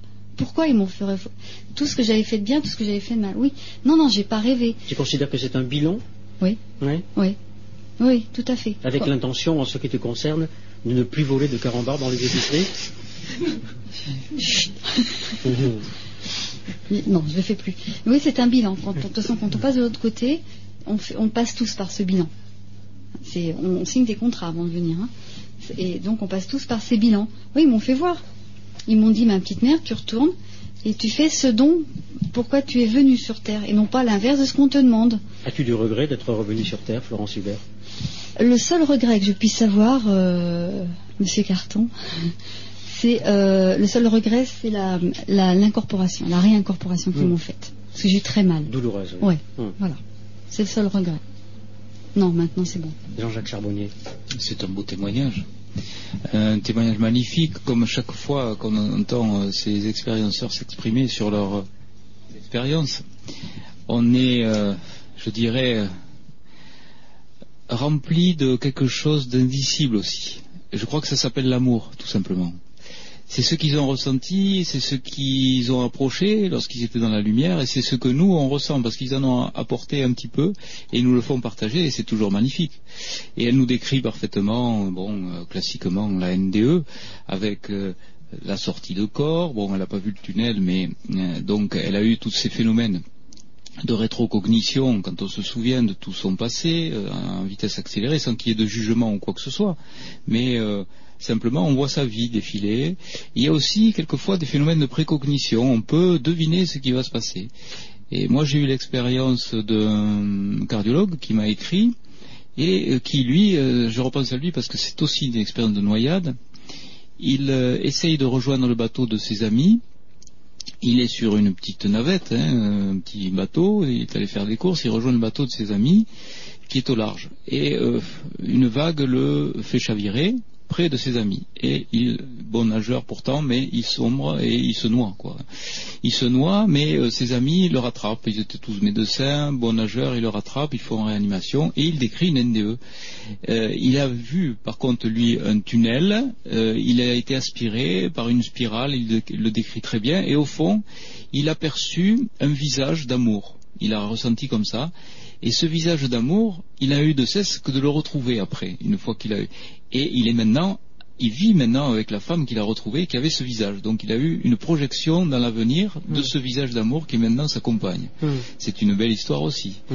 Et euh, toutes ces histoires de NDE, il y en a beaucoup, hein, puisqu'il y a 60 millions de témoins maintenant, euh, presque 2 millions en France, donc on ne peut plus négliger le, le phénomène de la NDE, montre qu'il y a quelque chose qu'on ne comprend pas. Nous, les scientifiques, nous ne comprenons pas ce qui se passe. Et le 17 juin à Martigues, s'est passé quelque chose de, je dirais, d'assez exceptionnel sur le plan connaissance et consensuel de la NDE. Trois grandes euh, trois grands consensus sur ce thème-là. Le premier consensus, il est de taille, c'est que la conscience ne s'arrête pas au moment où le cerveau s'arrête de fonctionner. Ça, c'est euh, quelque chose de véritablement révolutionnaire. Pardonne-moi, je, Oui. je reviens sur ce que tu viens de dire parce que cela me semble important. Cela veut dire que la mort déclarée ne veut pas dire l'arrêt de la conscience? Mais la mort, on ne sait pas très bien la définir encore euh, dans le milieu médical. Bon, on on ne sait pas trop. En fait, pour déclarer quelqu'un mort en réanimation, par exemple, il faut deux électroencéphalogrammes plats à 4 heures d'intervalle. Et avec quelques conditions chimiques aussi, euh, des gaz du sang, etc., euh, conditions métaboliques, en dehors des conditions de prise de médicaments comme les barbituriques ou d'hypothermie. Et là, on considère la personne comme décédée cérébralement. Donc, on peut débrancher le respirateur, mais on peut lui prélever les organes. Donc, ça veut dire que la vie continue dans ces organes-là. Donc, ce n'est pas la définition de la mort absolue du corps. Pendant combien de temps la, la vie continue Ah ben, la vie continue. euh, si tu prélèves un organe, si tu prélèves un rein, il va pouvoir continuer d'exister dans une autre enveloppe corporelle qui va se comporter elle aussi comme un véhicule terrestre en quelque sorte, habité par une autre conscience. On a vraiment l'impression, quand on entend tout ça, que nos enveloppes corporelles sont des véhicules terrestres qui sont empruntés par quelque chose qui n'a pas de nom en médecine, qu'on pourrait appeler l'entité profonde, j'en sais rien. Si on est ésotérique, on va dire le corps éthérique. Si on est religieux, on va dire l'âme. Mais par quelque chose qui n'a pas encore de nom en médecine et qui est capable donc de poursuivre sa route dans d'autres, euh, je dirais, dans d'autres dimensions, une fois que le corps est déshabité, une fois que le corps est brûlé ou mangé par les vers, peu importe. Mais en tout cas, on est maintenant aux portes de la connaissance pour dire que l'après-vie existe. On n'en est pas encore tout à fait là, euh, scientifiquement, mais on est en train de dire que la conscience est capable de se poursuivre lorsque le cerveau s'arrête de fonctionner. Ça, c'est quand même extraordinaire comme scoop. Et, euh, ça a fait l'objet de publications dans des revues à comité de lecture qui n'ont rien d'ésotérique, comme Nature ou The Lancet. Il y a eu des séries donc qui ont été montrées avec ce, fameux exemple qui est cité partout de Pam Reynolds. Là, Raymond Moody nous en a reparlé. Euh, Pin Van Omen aussi, euh, Pam Reynolds, je résume rapidement les choses, Pam Reynolds se fait opérer d'un anévrisme au niveau du tronc cérébral. Pour faire cette opération, on est obligé d'arrêter la circulation artérielle. Donc on va clamper euh, les vaisseaux artériels qui vont au cerveau et on va aspirer le sang veineux du cerveau. Donc le sang est inexistant dans ce cerveau. Il n'y a plus de circulation sanguine. Le cerveau n'est plus irrigué. Donc. Il n'est plus irrigué, donc on le sait, au bout de trois minutes, il meurt parce qu'il a des séquelles irréversibles. Donc, pour éviter cette mort cérébrale, on met euh, le sujet en hypothermie. Donc, on place le cerveau de Pamela Reynolds à 15 degrés Celsius, donc euh, condition d'hypothermie, pour pouvoir préserver l'activité du cerveau. Et on mesure son activité électrique au niveau des potentiels évoqués auditifs et de l'électroencéphalogramme. Il est plat pendant toute la durée de l'intervention. Qui a duré combien? Une heure et demie. D'accord. Donc, au bout, à l'issue de cette intervention, le cerveau n'a pas fonctionné, on est d'accord. Hein à l'issue de cette intervention, la patiente se réveille et décrit parfaitement tout ce qui s'est passé pendant l'intervention. Elle a vu, avec autre chose que ses yeux, les instruments employés par le chirurgien. Elle a entendu, avec autre chose que ses oreilles, la conversation qui se passait entre le cardiologue et le chirurgien, totalement inexplicable. Ça veut bien dire qu'un état de conscience modifié existe Hmm. lorsque le cerveau s'arrête de fonctionner et que la conscience n'est pas un produit du cerveau comme serait euh, par exemple les hormones thyroïdiennes le produit de la thyroïde. C'est fini tout ça. On ne peut plus dire maintenant que la conscience est le produit du cerveau. Donc ça c'est un scoop euh, extraordinaire euh, à l'échelon scientifique. Deuxième consensus, il n'y a pas d'explication actuelle, médicale ou scientifique, pour expliquer ces phénomènes de décorporation. Il n'y a pas d'explication. On, a dit euh, c'est des hypoxies, c'est des hypercapnies, c'est des hypocapnies, c'est euh, la théorie des ne- neurostimulations, euh, comme a dit Penfield, qui reproduisait ça, les récepteurs encéphalinergiques ou kétaminergiques du cerveau, etc. C'est vrai ça, c'est le point de départ de la NDE, mais ce n'est pas l'explication de la NDE. Puisque les gens sont réellement sortis de leur corps, ils ont réellement vu, perçu des choses pendant leur décorporation. Ce n'est donc pas une hallucination. Et c'est là-dessus que butent tous les scientifiques et les médecins, qui, encore, euh, une idée qui devient euh, du- d'une façon incroyable, dissonante au point de vue cognition. Euh, ce n'est pas possible de dire que c'est une hallucination puisque la perception était vérifiable après et elle était exacte. Troisième grande ligne et troisième consensus, ces états modifiés de conscience peuvent exister en dehors des états de mort imminente, en dehors des near death. Mais ça, on arrive à la traîne vraiment, nous les scientifiques, euh, avec nos grosses rames, quoi, pour dire ça, parce qu'il y a longtemps qu'on le sait, euh, les chamans, les taoïstes le savent depuis longtemps. Dans certains états de transe ou dans certains états particuliers, on peut avoir des états de décorporation, d'out body experience. Et euh, moi, je raconte dans, dans mon livre euh, l'expérience de cette jeune femme que j'ai endormie et qui est passée au-dessus d'elle et est allée traverser le mur pour voir ce qui se passait dans le bloc opératoire à côté. À aucun moment, cette femme n'a été en danger de mort. Je l'avais sous mes yeux, elle m'a posé aucun problème d'anesthésie et pourtant elle est sortie de son corps et elle a vu euh, ce qui se passait à côté. Elle est revenue après pour nous le décrire. Donc ça aussi c'est nouveau. Et c'est sur ces trois consensus-là que butent, je dirais, les médias qui sont aussi atteints de dissonance cognitive. Parce qu'il devient très très difficile, à part dans des émissions comme la tienne, d'en parler. On est censuré. Hein Euh, J'avais fait un petit compte rendu sur France 2. Une équipe était venue me filmer, euh, donc ils avaient fait le, voyage quand même de Paris-Toulouse. Ils étaient venus me filmer dans la clinique dans laquelle je travaille pour que je donne le, petit compte rendu. Je l'ai dit exactement comme ça, sur ces trois points consensuels. Donc, qu'est-ce qui s'est passé? Euh, Ça devait passer aux 20 heures. Juste avant le 20 heures, on me téléphone. En plus, on me prend pour un con. On me dit, euh, on a eu une panne de son. On ne peut pas passer votre interview. Il y a un autre médecin qui va parler à votre place. Et l'autre médecin, il n'a rien dit du tout de tout ça. On a passé un interview de Labro qui a parlé euh, en disant qu'il ne savait pas si c'était des rêves ou des hallucinations. Enfin, exactement l'inverse de ce Ouais. qui avait été dit. On diffusait des informations que l'on connaissait il y a 30 ans. Et encore, les Américains parlaient déjà de, beaucoup plus avancés que nous. Quoi. Donc, il y a un problème quand même de communication et de dissonance cognitive qui arrive à la fois dans le milieu scientifique et relayé par les médias, les grands médias de, que l'on Mmh, connaît. mmh. Voilà. Il y a une véritable peur, et puis tous les rationalistes vraiment veillent au grain, ils sont prêts à intervenir, ils terrorisent tout le monde. En quoi ça les emmerde Pardonnez-moi la, la vulgarité de ma question. Ah C'est bah, pas- Parce que ça remet en cause toute la- leur conception du monde et de la vie, hein, c'est c'est évident. À partir de ce moment-là, on ne peut plus vivre en faisant n'importe quoi, en cherchant le plaisir à tout prix. Euh, le, le sens de l'existence est complètement transformé, et ils n'en ont pas envie. Et c'est la fameuse dissonance cognitive dont je parlais au début. Et ça vous met tous en colère euh, Là, allez-y, criez. Ah ben, écoute.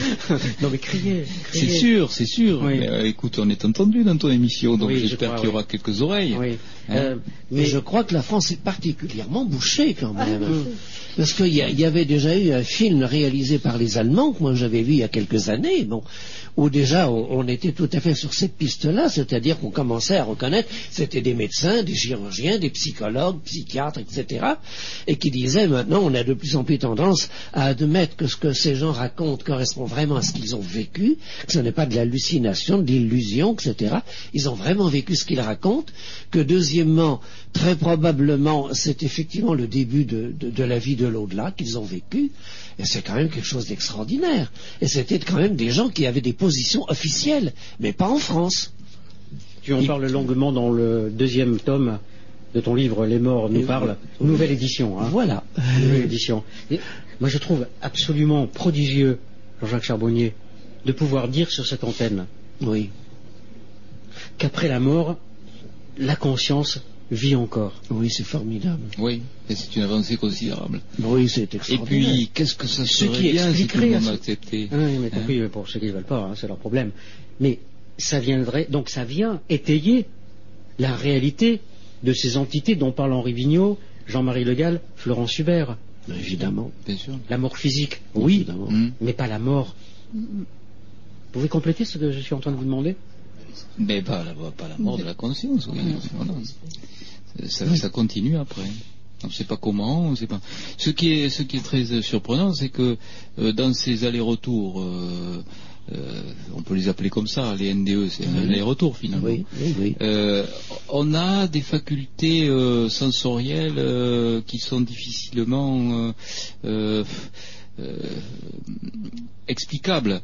On a des visions à 360 degrés, on voit euh, par transparence les êtres, etc. Enfin, c'est- assez. On a du mal parce que avec nos, capacités sensorielles, on, est très réduit finalement, et, on a du mal euh, à comprendre ce qu'ils veulent exprimer.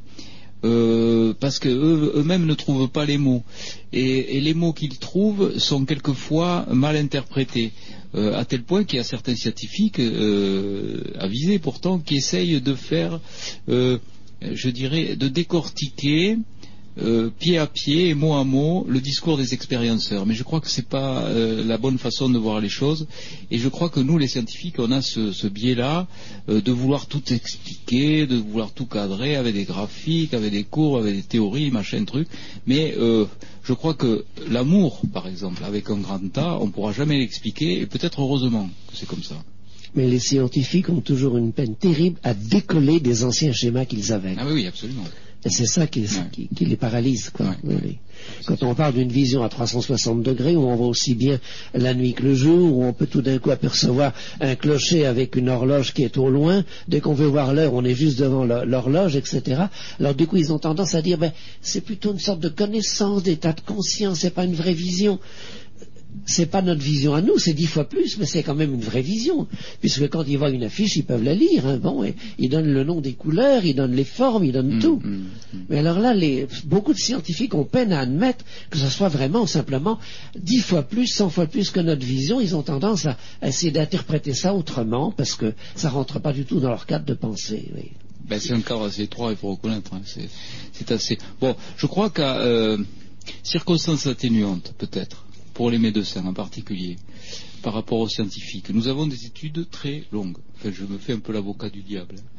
Et euh, finalement, euh, on apprend des trucs sur la, des bancs de la faculté. euh, les études de médecine, c'est, très bête. Ça consiste à apprendre et à recracher des choses apprises. il y a peu de réflexion dans, la globalité des études médicales. Et euh, à l'issue de ces 15 années ou euh, d'études, eh bien, on va vous dire que peut-être ça marche pas du tout comme ça. Alors bon, il y en a qui se mettent en colère, quoi, et qui disent mais non, c'est des foutaises. Quoi. Et il y a cette espèce de réaction de rejet et de manque d'ouverture. Mais euh, je pense qu'il y a aussi, euh, on en parlait, notre ami nous en parlait euh, il y a un instant, surtout un manque d'humilité. Hum, hum. par rapport aux, aux choses que de l'inexplicable et de l'inexpliqué. Par exemple, depuis l'écriture de ton livre Comment dépasser docteur Jean-Jacques Charbonnier, Oui, il s'en est passé des choses. il s'en est passé des choses. Mais maintenant, tu, alors, es-tu inconscient? Es-tu téméraire? Es-tu fada? Moi, je pense surtout que tu es un homme libre. Tu rentres en communication télépathique avec des personnes comateuses. Oui, Et c'est pas bien vu dans la profession. hein. Ah, il faut pas trop en parler de ça. Non, mais tu peux en Euh, parler. dans là. la- dans si la- tu veux. Hein. Ah oui, oui, non, mais euh, très librement, moi j'en parle. Euh, même mes confrères m'écoutent maintenant, c'est extraordinaire. Euh, au début, ils étaient un peu gênés, et puis maintenant, ils, ils commencent à m'écouter. Et puis il y en a qui m'écrivent en me disant qu'ils ont ressenti les mêmes choses. Donc ça, c'est bien. Ça, c'est bien. Oui. J'ai eu, des mails. Ah oui, voilà. ça c'est bien, oui, oui. J'ai eu des mails de d'infirmières aussi, beaucoup d'infirmières, parce que les infirmières sont beaucoup plus au contact euh, des patients que les médecins. Les médecins, c'est presque fortuit euh, si on voit euh, un patient passer de l'autre côté sous nos yeux, ça, ça arrive. hein. Moi, ça m'est arrivé. Ça peut, ça peut être ça qui a déclenché toute ma mon cheminement après, peut-être, pourquoi pas. Cette expérience en SAMU que j'ai eue, euh, qui s'est passée euh, lors de une de mes toutes premières interventions. Il y a eu une, dans la même journée une défenestration très forte. Euh, là, j'ai eu une émotion très importante, un jeune. Et puis, une autre chose, c'était ce jeune incarcéré dans un véhicule, euh, donc qui était euh, coincé, et les pompiers essayaient de dégager avec des pinces et euh, des pinces hydrauliques. Donc, ils m'ont fait passer par le pare-brise. Et j'ai vu disparaître la vie. C'était la première fois que je voyais disparaître la vie dans le visage de quelqu'un. Et ce jeune a eu la malchance de m'avoir comme médecin à cette époque-là. Je commençais le SAMU, j'étais euh, assez inexpérimenté. Je, je ne suis pas parvenu à le perfuser. Peut-être euh, j'aurais pu le, le remplir avec des macromolécules, peut-être il ne serait pas passé de l'autre côté. Mm. Mais en fait, c'était comme ça. Mm. Bon, j'ai essayé, j'y arrivais pas. Et euh, donc, ce jeune de 18 ans, il est mort sous mes yeux. Et lorsqu'il est mort, euh, il y a toujours euh, la même chose qui s'installe. Il y a ce qu'on appelle la midriase. On a les pupilles qui s'élargissent. Et il y a autre chose aussi. Il y a autre chose que l'on perçoit quand on est habitué à, voir euh, malheureusement mourir des gens sous nos yeux. Il y a comme une, étincelle de vie ou une indicible lumière qui est dans l'œil qui s'en va. Alors je ne saurais pas comment le décrire. Et en même temps, j'ai ressenti un souffle. euh, Alors c'était pas du vent, c'était pas euh, ni un déplacement d'air, ni, ni- euh, je vois pas. Il n'y a pas de mots. J'ai senti euh, quelque chose qui s'échappait de lui et qui était ascensionné, et qui partait. Quoi. Mais sa conscience, Je sais pas. tout simplement, Jean-Jacques. Euh, ouais, peut-être. Mm. Et j'ai senti ça de façon très nette sur la partie droite de mon visage, en même temps que cette, cette pupille euh, donc euh, se dilatait avec cette étincelle de vie qui, qui, qui, qui disparaissait et le visage qui, hop, redevenait euh, comme radieux, etc. Comme s'il y avait une vision. Enfin, tu, tu vois, je sais, je sais pas trop comment l'exprimer avec des mots. Et euh, ça a participé, ça, à me faire, à me faire penser que notre corps n'était que qu'une enveloppe, quoi, et qu'il y avait autre chose qui se qui, qui partait au moment de la mort. Et finalement, tout conforte à dire que ça se passe comme ça, qu'on est habité, on a un véhicule terrestre, on emprunte ce véhicule terrestre, hop, euh, on l'habite un certain temps, et puis on s'en va ailleurs, euh, je sais pas où, mais en tout cas on s'en va ailleurs, quoi, et on continue à avoir une conscience modifiée et on continue à analyser les choses avec euh, peut-être notre passé aussi. Euh, Alors je ne sais pas euh, combien de temps ça dure, je ne sais pas si après on a eu euh, la mémoire qui s'é- qui s'éteint et on va habiter un autre corps, je ne sais pas du tout. Moi, je, je ne fais qu'observer les faits et, et- et j'essaye de dire ce que je- moi j'ai ressenti, ce que j'ai perçu. Bon, après, euh, les, les gens, ils font ce qu'ils veulent. Euh, je veux dire, les, les- mes confrères, ils, ils savent tout à fait ce que je pense. Ils me, ils me lisent. Hein, Mmh, mmh, mmh. Et euh, bon, et puis ça se dit, donc voilà. Mmh. Et euh, à, à partir de là, euh, je pense qu'ils ont perçu mon honnêteté intellectuelle de dire les choses telles que je les ai vécues et perçues. Mmh. Et à partir de là, on devient difficilement critiquable parce que moi je vais pas euh, dire ça se passe comme ça, tu vois, j'ai pas de grandes théories sur. euh, bah, euh, moi je dis simplement voilà, ça c'est mon témoignage. J'ai Mm. j'ai vécu ça, euh, j'ai pas d'explication. Il y en a qui disent que, moi je dis rien du tout. J'ai j'ai vécu ça et, et il me semble que, à mon sens, ça se passe comme ça. Voilà. Henri. Oui. Jean-Marie Le Gall, Florence Hubert, Joël Frété. Jean-Jacques Charbonnier vient de dire vers un ailleurs. Et ma question, cet ailleurs, est-ce cet ailleurs auquel vous avez accès? Oui. Eh bien, tu veux savoir comment, comment on perçoit cet ailleurs, c'est Oui, ça? oui. Alors, avant de répondre à tes questions, enfin de tenter de répondre plutôt, j'aimerais juste rebondir tout à l'heure sur ce que Jean-Jacques a dit euh, par rapport euh, à la sortie hors du corps. Moi, personnellement, j'en ai vécu de nombreuses dans ma vie. J'ai vécu beaucoup d'expériences qui ont été pour moi des véritables enseignements sur le plan spirituel. Et quand on perçoit des matérialisations nocturnes, donc comme c'est mon cas de temps en temps, l'esprit se manifeste sous forme de sa pure énergie de lumière. On les voit vraiment luminescents. Et j'ai remarqué une chose, par expérience aussi quelquefois, euh, en sortie moi-même hors de mon corps, d'être par exemple dans la pièce où je suis, dans la chambre par exemple, ou après en déplacement mais souvent dans la chambre, que mon corps spirituel était lui-même lumineux également. C'est assez intéressant de voir que je pouvais voir la chambre dans la pénombre, dans, dans le noir total, qui je pouvais voir donc euh, dans ce, ce rayonnement lumineux de moi-même, donc la chambre en, elle- en elle-même quelque part. Tu peux sortir de ton corps euh, à la demande, euh, à ta demande non, à toi non, non, non, Non, mais parce que non, beaucoup d'hommes et de femmes rêvent de sortir de leur corps.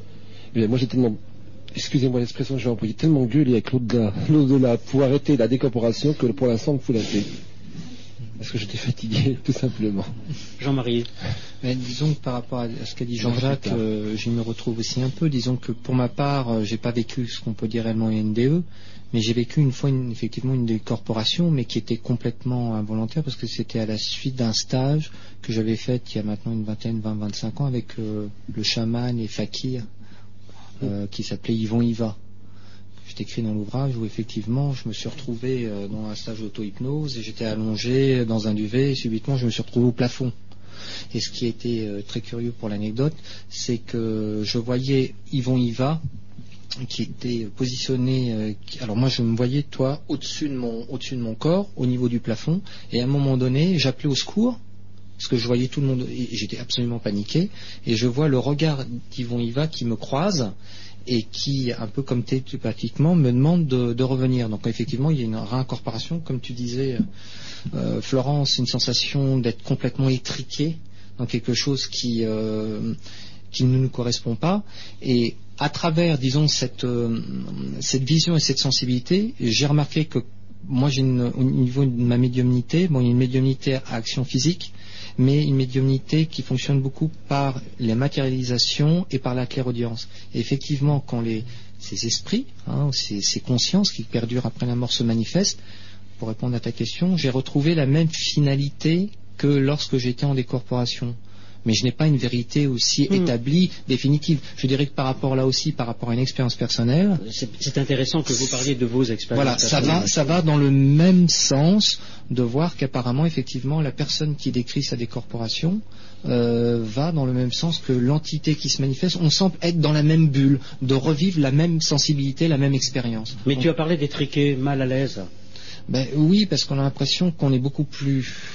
Il y a quelque chose à l'intérieur de nous euh, qui est difficile, effectivement. Étriqué dans le retour dans le corps. hein, Étriqué ça. dans le retour dans le Voilà, corps. oui, oui. Euh, C'est-à-dire qu'on se sent effectivement comme, comme dans Comme une. une chaussure un peu trop étroite. Voilà, tout Voilà, à fait. ouais. tout à fait. Hum. C'est pas, c'est pas très tendre hein, quand ils nous remettent. Hein, Voilà. en plus, hein. On peut pas dire que ce soit plein Mais de- l'expérience est la même apparemment euh, que l'expérience de décorporation. Donc je dirais que le contact médiumnique semble être Mm. de la- dans la même fréquence, dans la même dynamique. Donc j'irais dans le sens que c'est une expérience qui serait entre guillemets analogue. Et toi, Joël? Si tu prends ton micro, ce sera beaucoup mieux. C'est c'est mieux, oui. Oui.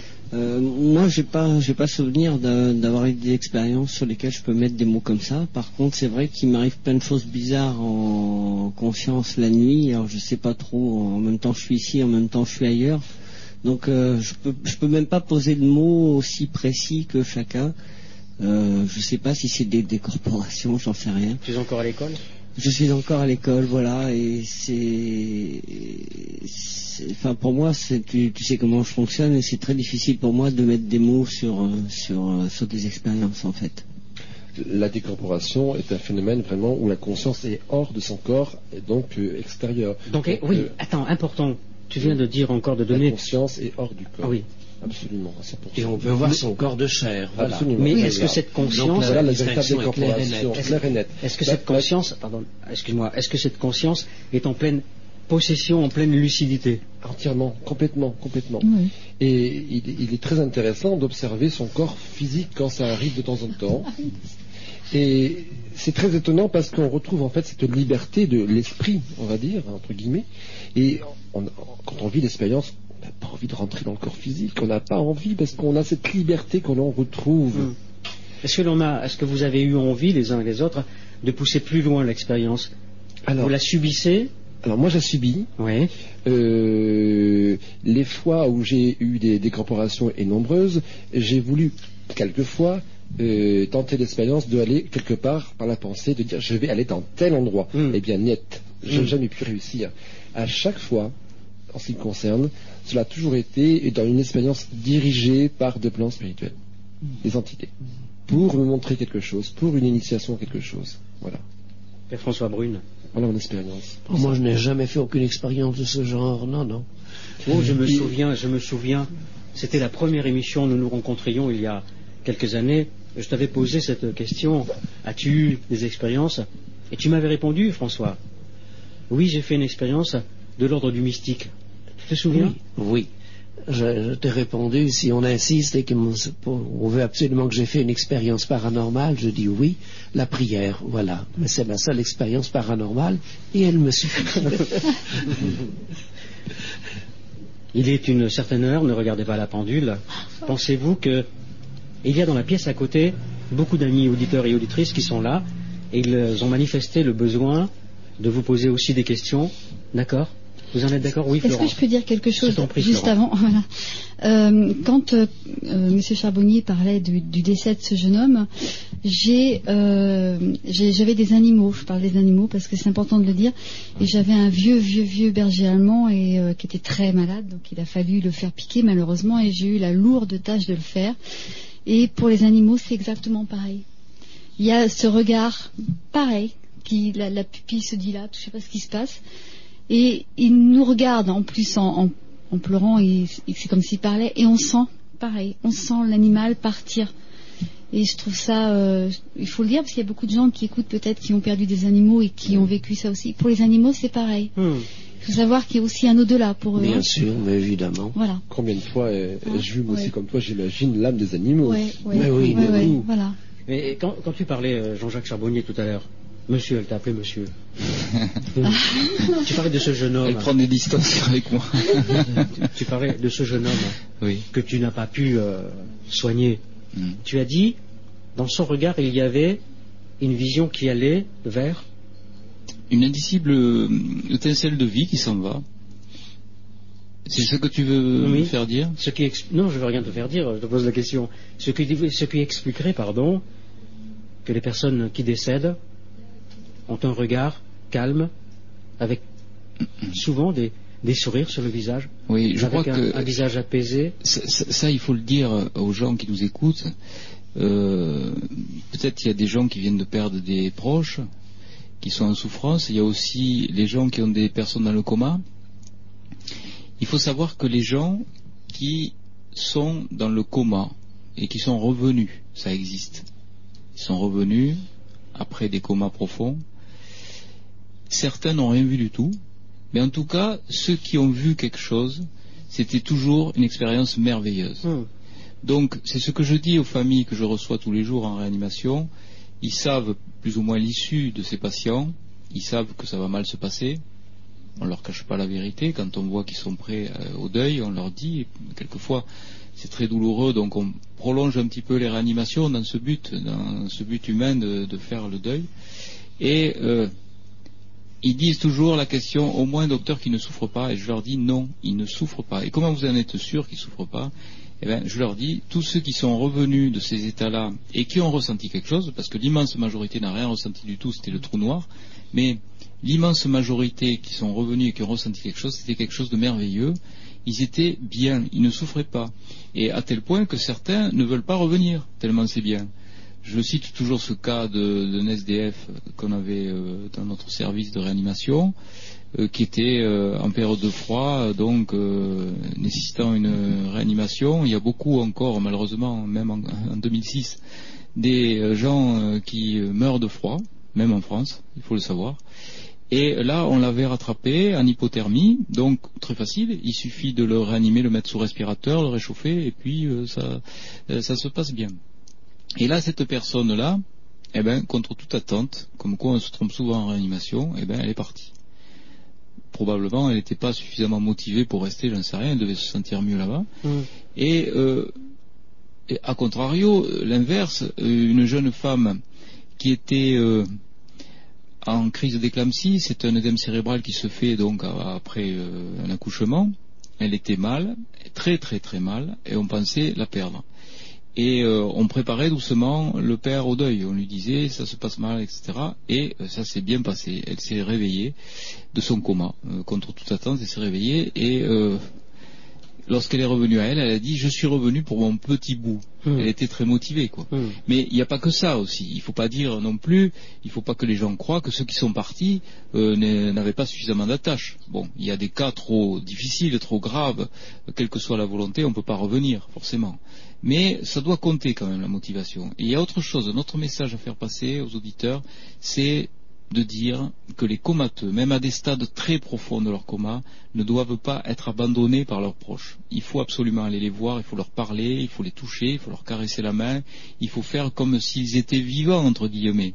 Il faut arrêter de dire Mais que ils sont vivants. Oui, mais tu sais, j'ai encore des confrères. Mm. Je faisais une émission interactive sur les comas, et je disais ça. Et il y a une maman qui s'est arrêtée, elle a pris son portable, elle était sur l'autoroute, elle a dit docteur c'est magnifique ce que vous dites, parce que euh, moi j'ai mon fils qui est dans le coma, il va sûrement mourir, mais euh, l'anesthésiste m'a dit ça sert à rien de venir le voir, c'est un légume votre enfant. maintenant. Alors attends, j'ai Voilà, une question très précise à te poser, Jean-Jacques Charbonnier. Je suis tout à fait d'accord avec toi. Parler aux comateux, ne pas faire comme s'ils étaient vivants, mais les considérer comme des êtres vivants.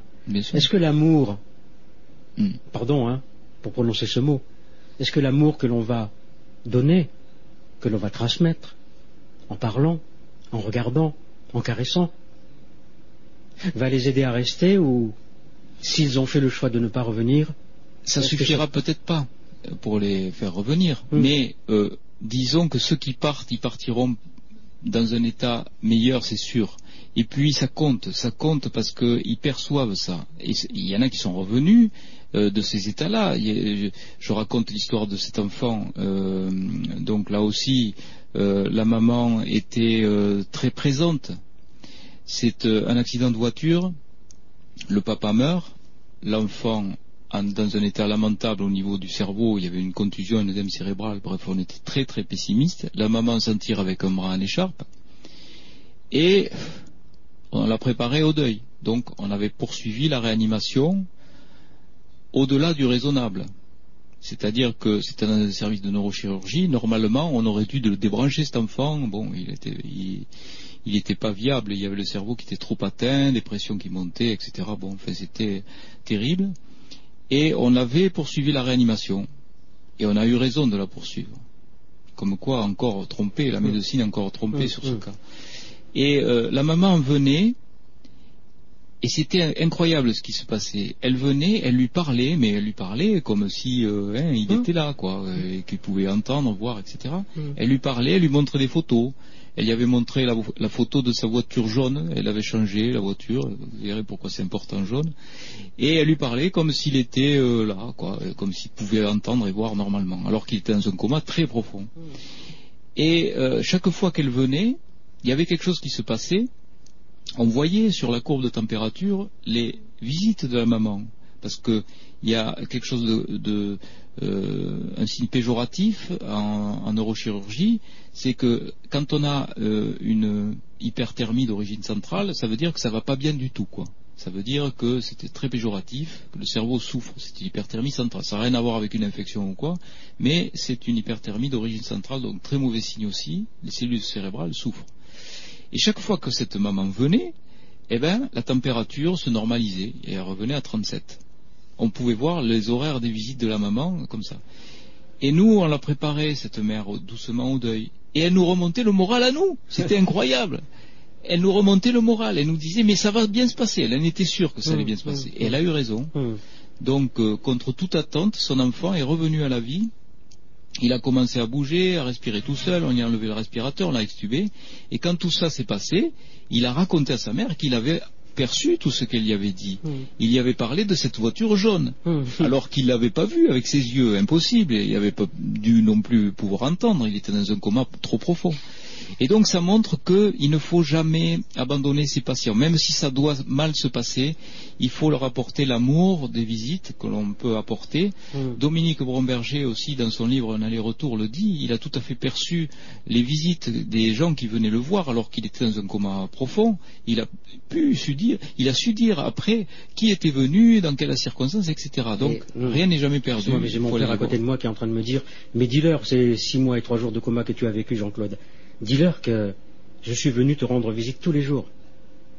Et quand je suis revenu, pour être là, présent, bien dans les siens maintenant, euh, c'est pour dire merci à mon père.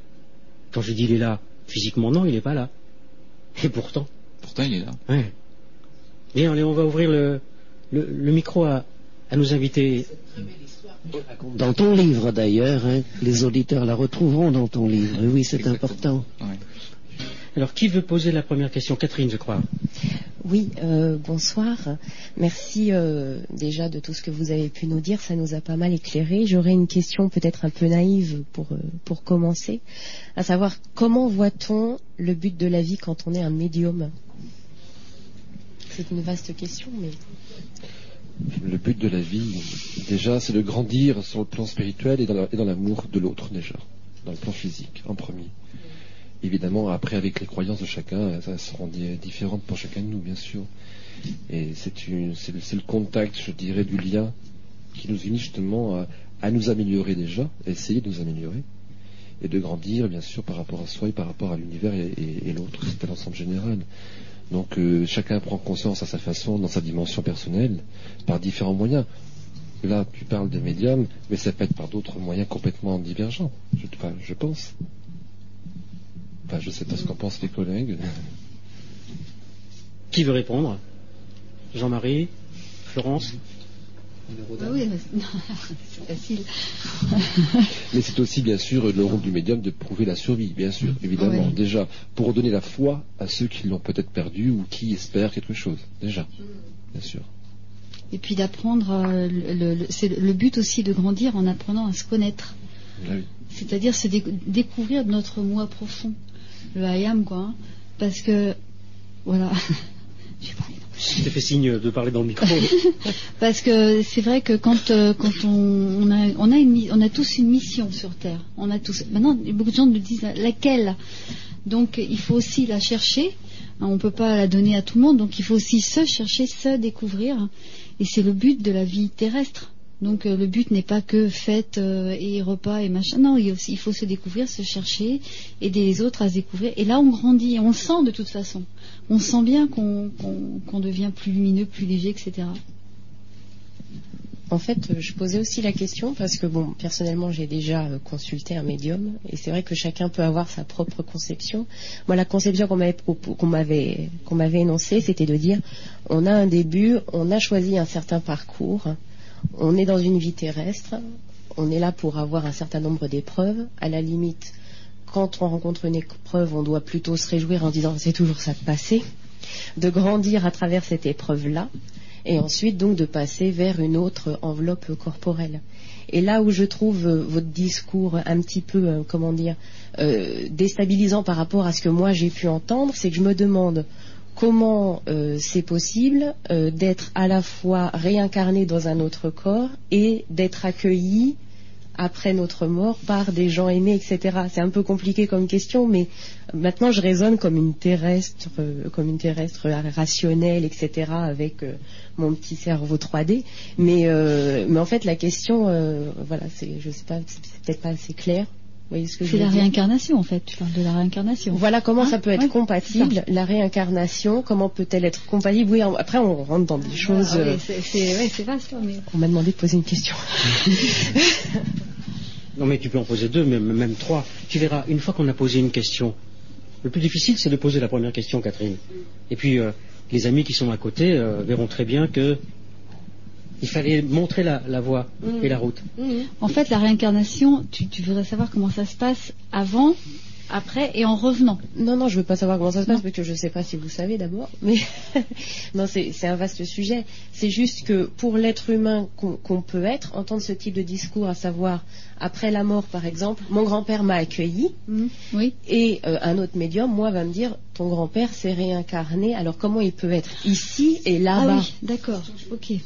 Alors c'est très, c'est très difficile. Enfin, Henri ou. euh, Je vais répondre personnellement à mon nom. à mon nom. Ah ouais. Euh, il y a d'abord un médium ne peut pas euh, capter toutes les entités. Déjà, Ouais, c'est impossible. ouais.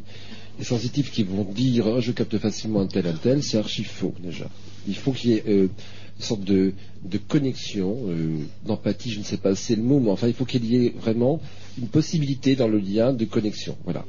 Et quelquefois on ne peut rien avoir. C'est comme ça, on ne sait pas pourquoi. Et, et quelquefois on n'aura aussi rien du tout et jamais de, de l'entité, par exemple. Pour un sensitif, peut-être qu'un autre pourra l'avoir, par exemple, aussi. Et quand il n'y a peut-être aucune communication possible, eh bien, c'est soit que l'âme est partie sûrement très très loin, et après, je n'irai pas dans la thèse réincarnationniste, je ne sais pas, personnellement.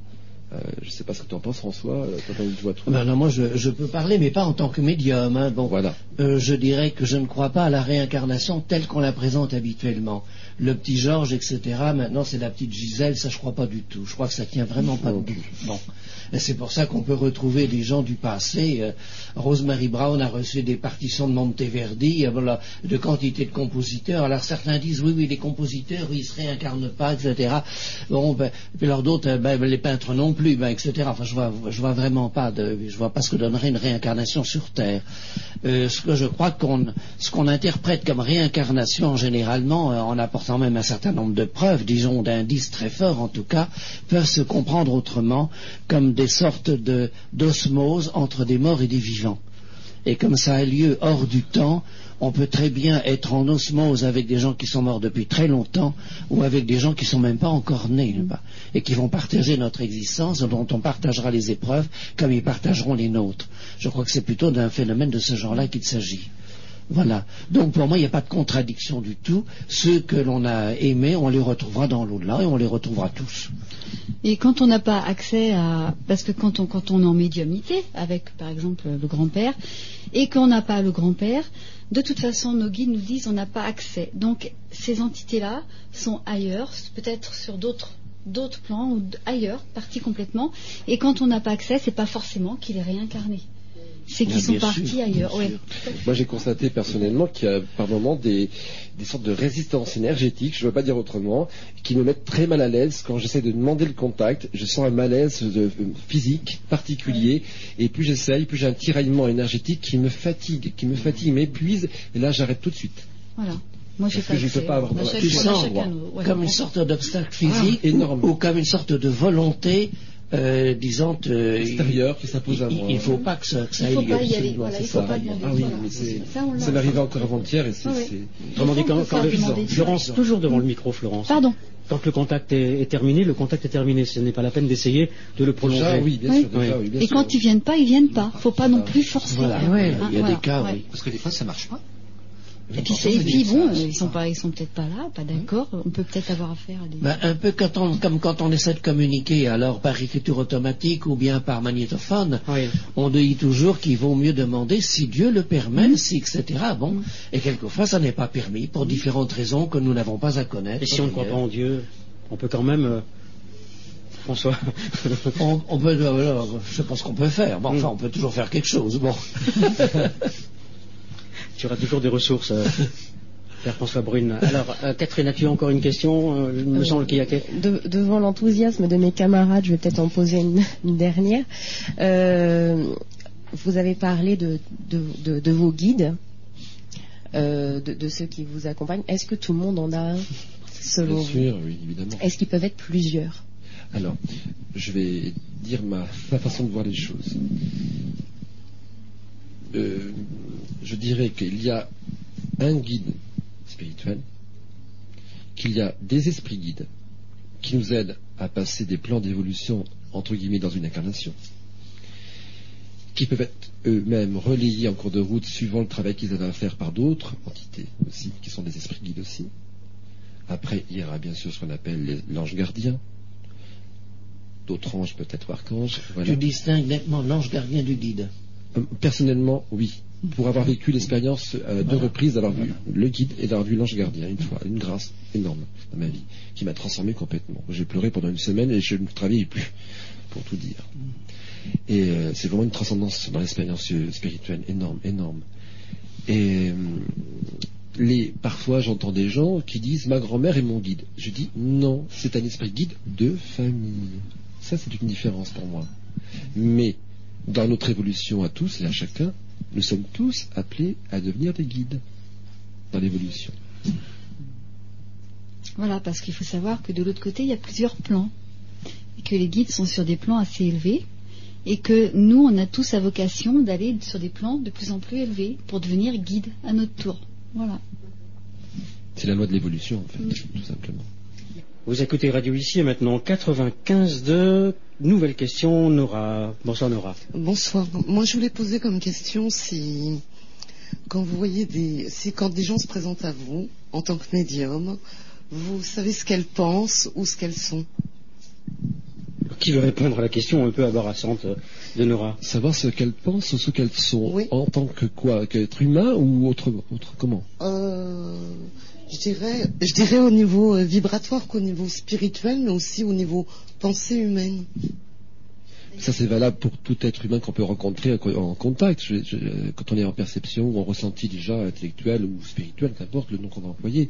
Mais euh, si c'est pas dans, maintenant de l'ordre de savoir si cette personne-là a une réceptivité particulière dans sa sensibilité, perception médiumnique, par exemple, c'est dans ce sens-là que tu veux poser la question Pas forcément, par exemple, quelqu'un qui, qui aurait des mauvaises intentions, ou Ah, qui serait oui. mal intentionné, ou qui Oui. serait euh, arriviste, ou, ou, euh, je sais pas, ou, ou qui serait plein de montées. Est-ce que tout ça, vous le voyez? Par- instant, il nous est permis de voir les choses et en prenant bien sûr quelques pincettes, dirons-nous, eh bien, il m'arrive personnellement d'arriver à dire à la personne, écoutez, il y a telle ou telle chose que vous devriez changer parce que malheureusement, votre évolution ne peut pas bien se faire et puis parfois vous avez des, je dirais, des, relations avec l'être humain, des contacts avec les gens, votre famille ou les amis ou socialement qui sont faussés parce que eh, ça, ça dérègle un petit peu un système quelque part parce que vous êtes dans le pouvoir ou parce que vous êtes dans ceci ou dans cela. Bon, ça je le dis, bien sûr. C'est faire prendre conscience à l'autre également de ce qu'il est, d'essayer en tous les cas, dans ce qu'on peut penser, euh, percevoir déjà, c'est important. Alors, c'est bien perçu ou mal perçu, mais bien souvent, je dirais qu'elle arrive la manière de faire les choses, tout simplement. Et j'avais une autre question qui est dans l'autre sens. Y a-t-il des médiums qui, qui auraient des mauvaises intentions? C'est-à-dire qui aient le même don que vous Enfin, je ne sais pas si on appelle ça un don ou un travail. C'est bien ce que tu dis. J'aimerais seulement dire par rapport à ce que tu viens de, signaler, c'est que les gens croient, pensent qu'un médium est un spiritualiste. C'est faux. On lui confie une mission, un don, une capacité. Il lui appartient de s'éveiller à travers cette capacité-là vers les forces du bien ou les forces du mal, suivant sa moralité. Et s'il va vers les forces bénéfiques, eh bien, ses sens vont évoluer, ses capacités vont être différentes chacun dans, dans son évolution et chacun évidemment dans sa perception et sa capacité de réceptivité de sa, de sa mission. Et puis, euh, certains iront malheureusement vers des- un chemin dévié qui attireront aussi des forces, mais pas les bonnes. Ils auront une autre forme de médiumnité, mais pas la bonne. D'accord, merci. Et le don, pour moi c'est mon avis, le don pour moi enfin, est- nous est confié et à tout moment on peut le perdre. Si on est trop matérialiste, comme disait François à un moment donné, si on est trop dans la matière, si on est trop dans l'ego, dans l'orgueil et dans le pouvoir, eh bien on est sur d'autres taux vibratoires, et à un moment donné, eh bien, ça s'étiole, tout simplement. Justement, y a-t-il une perte, euh, quand il y a perte de la faculté, Oui. euh, par quoi est- est-elle provoquée? Ben, déjà, dans ce que je viens de dire, si Oui. on n'a pas une conduite de vie particulière, Certains parlent de fluide perdu. Oui, mais parce que également, quand on, il y a des personnes qui disent euh, que de trop donner, euh, à un moment donné, eh bien, on, est un peu épuisé, ce qui est normal. C'est normal. Donc, on n'a peut-être plus la même sensibilité, réceptivité, à différents degrés, bien sûr. Ou alors, ces capacités vont se transformer vers autre chose. Enfin, je pense. Et puis il y, a des, médiums qui ont des, des capacités euh, et qui font n'importe quoi. Et ces capacités diminuent. Ils régressent complètement. J'en ai connu un qui faisait de la TCI. Il prenait des sommes faramineuses. C'était n'importe quoi. Il promettait aux gens d'envoyer des cassettes, des machins. Il faisait rien. Et puis, il, il- en fait, il abusait des gens. Et maintenant, il ne fait plus rien. Les capacités sont arrêtées. Mais peut-on imaginer, toujours euh, pour prolonger la question qu'a posée Nora, peut-on imaginer, alors une entité s'en va, un esprit s'en va, est-ce qu'on peut demander à notre esprit de venir pour le remplacer? Enfin, demander, non, il faut que ça vienne Oui. là-haut, tout simplement. On n'est pas sous commande à dire, bon, on appuie sur le bouton, un tel va venir. Ouais. Non, non. C'est c'est où ils viennent, où ils viennent pas, et puis voilà, c'est Ouais. comme ça. Puis il faut savoir que c'est pas Ça. nous qui allons les voir, c'est eux qui Voilà. descendent nous Voilà. voir. hein. Ouais. C'est complètement différent. Hein. Donc ils descendent s'ils veulent. Hein. Euh, Après Nora, Marie-Christine, euh, tu as fait Oui. un long voyage. Marie-Christine, bonjour Marie-Christine. Bonjour, bonjour, euh, Jean-Claude. Moi j'ai juste une, une petite question un peu, un peu toute bête, toute simple. Euh, je voudrais savoir si, les, si les, a- tous les animaux ont une âme et s'ils sont capables, aptes de là-haut à, à guider, euh, enfin, à nous guider ici. Ils ont leur, leur évolution à faire, tout comme nous. Tous les sûr. animaux. Mm. Tous les animaux, bien sûr, Oui. tout à fait. Voilà, c'est ce que je voulais Les savoir. animaux ont un destin aussi, Ouais, d'accord. comme nous. Et certains animaux peuvent euh, attendre leur maître. Alors souvent, on le voit Hein, souvent. ça. oui, hein, voit ils, souvent, attendent, ça. euh, ils attendent leur maître dans le tunnel. Oui, hein. oui. D'accord. Ou, Ah les, ouais ou- ou les, ou les propriétaires en tout. Voilà, qui des, des- des animaux se manifestent aussi. Ouais. Moi, ça m'est arrivé non pas de voir uniquement un chat ou un chien, mais de voir également un lion avec son maître de l'autre côté. C'est pas banal, hein, quand même. Oui, oui, oui. Et c'était véridique. Ou un âne. Ouais, bah, avec moi à Caen, oui, absolument récemment. qui mort depuis, D'accord. depuis un mois, c'est vrai. Mais euh, bien sûr, moi, moi je ne mange pas de viande depuis 25 ans, 24 ans pour ça, parce que j'ai tellement vu d'animaux décédés, je ne peux pas manger. C'est personnel, tu vois, c'est mon choix. Je comprends. Hein c'est mon choix. Je respecte, je respecte ceux, qui en mangent, chacun fait ce qu'il veut, bien sûr. D'accord. C'était ma question. Tu n'as pas fait euh, 800 km pour poser une seule question, Marie-Christine, non, mais Écoute, elle a posé une question, la, la jeune femme d'avant a posé la, la question que je voulais poser. Vous auriez dû vous entendre avant Eh hein, ben pour oui. savoir quelle question vous Eh allez oui. poser. Alors Euh, Marie-Christine oui. Compère, c'est ton nom, tu es astrologue. Tu viens de Air-sur-Adour, Oui. tu es une amie de, de Jean-Marie Le oui, Gall. Oui, on est voisins. Nous nous sommes rencontrés euh, pendant mes, mes vacances à- euh, dans le département du Gers. Oui. Et euh, tu as été euh, témoin d'un fait extraordinaire. que- mais si, attention, nous n'en parlons pas, parce que c'est aussi cela, Jean-Marie Le Gall. Qu'a-t-il fait, Jean-Marie? Moi, je, je, je suis prise au dépourvu, là. Je, Et tiens, c'est du direct. hein. Qu'est-ce que tu Bon. vois Je vais me gêner dans mes Bon, questions. il, a, tiens. il a fait une expérience de psychokinèse au cours d'un repas euh, l'année dernière à Plaisance du Gers, euh, après une- la journée de l'environnement, et de- devant moi et, et nos amis, eh bien, il a, il a, tordu- il a tout simplement euh, tordu une fourchette devant nous. Hum. Non, mais Voilà. j'étais pas là Et- ce jour-là. Moi, je te parle du 12 août 2006. Qu'est-ce qui Comment, passé le Marie-Christine 12 août? Le 12 août Oui. 2006, à Riscle. Et devant sa maman, nous étions six personnes. Oui, oui. Qu'a-t-il fait avec une cuillère en argent Ah ben oui, mais il l'a sa tordu à... Eh bien oui, Hmm. il l'a tordu... Oh là là, je... Ah oui, on il l'a tordu aussi. je la montrerai à la caméra tout Elle est là. Elle est là, oui. Et, là, il, et il l'a tordu. euh. Euh, oui, mais vraiment très fort. Hmm. Oui, mais euh, qu'est-ce que, qu'est-ce que ça sert à quoi de Alors- tordre une cuillère? Rien. Tu t'en tu rendu compte comment, tiens, de ce phénomène-là, la première fois? Si tu peux en On parler. fait court. Hein. J'ai compris. Je vais la chercher. Enfin, la cuillère. Hein. Euh, bah, disons que hum, il y avait une émission, enfin, il y a eu des émissions de télévision enfin, la- la- Avec Uri Geller, avec Uri Geller Oui. en 1974 Et comme euh, tout le monde, je regardais ces émissions-là et ils demandaient euh, au public Avec les montres, euh, les montres euh, Oui. de chez eux, de prendre des Oui. objets divers euh, métalliques et d'essayer. Et c'est vrai que, sans faire jeu de mots, ça a été lamentable, mais, mais pas dans le bon sens que l'on croit. C'est-à-dire, il s'est absolument rien passé. Et ce qui était abso- absolument surprenant, c'est quelques jours plus tard, il y a eu deux phénomènes. Il y a eu un phénomène, ce qu'on pourrait appeler de clairaudience. Alors bien sûr, on pourrait dire il a fantasmé sur Uri Geller, mais euh, le fantasme s'est réalisé.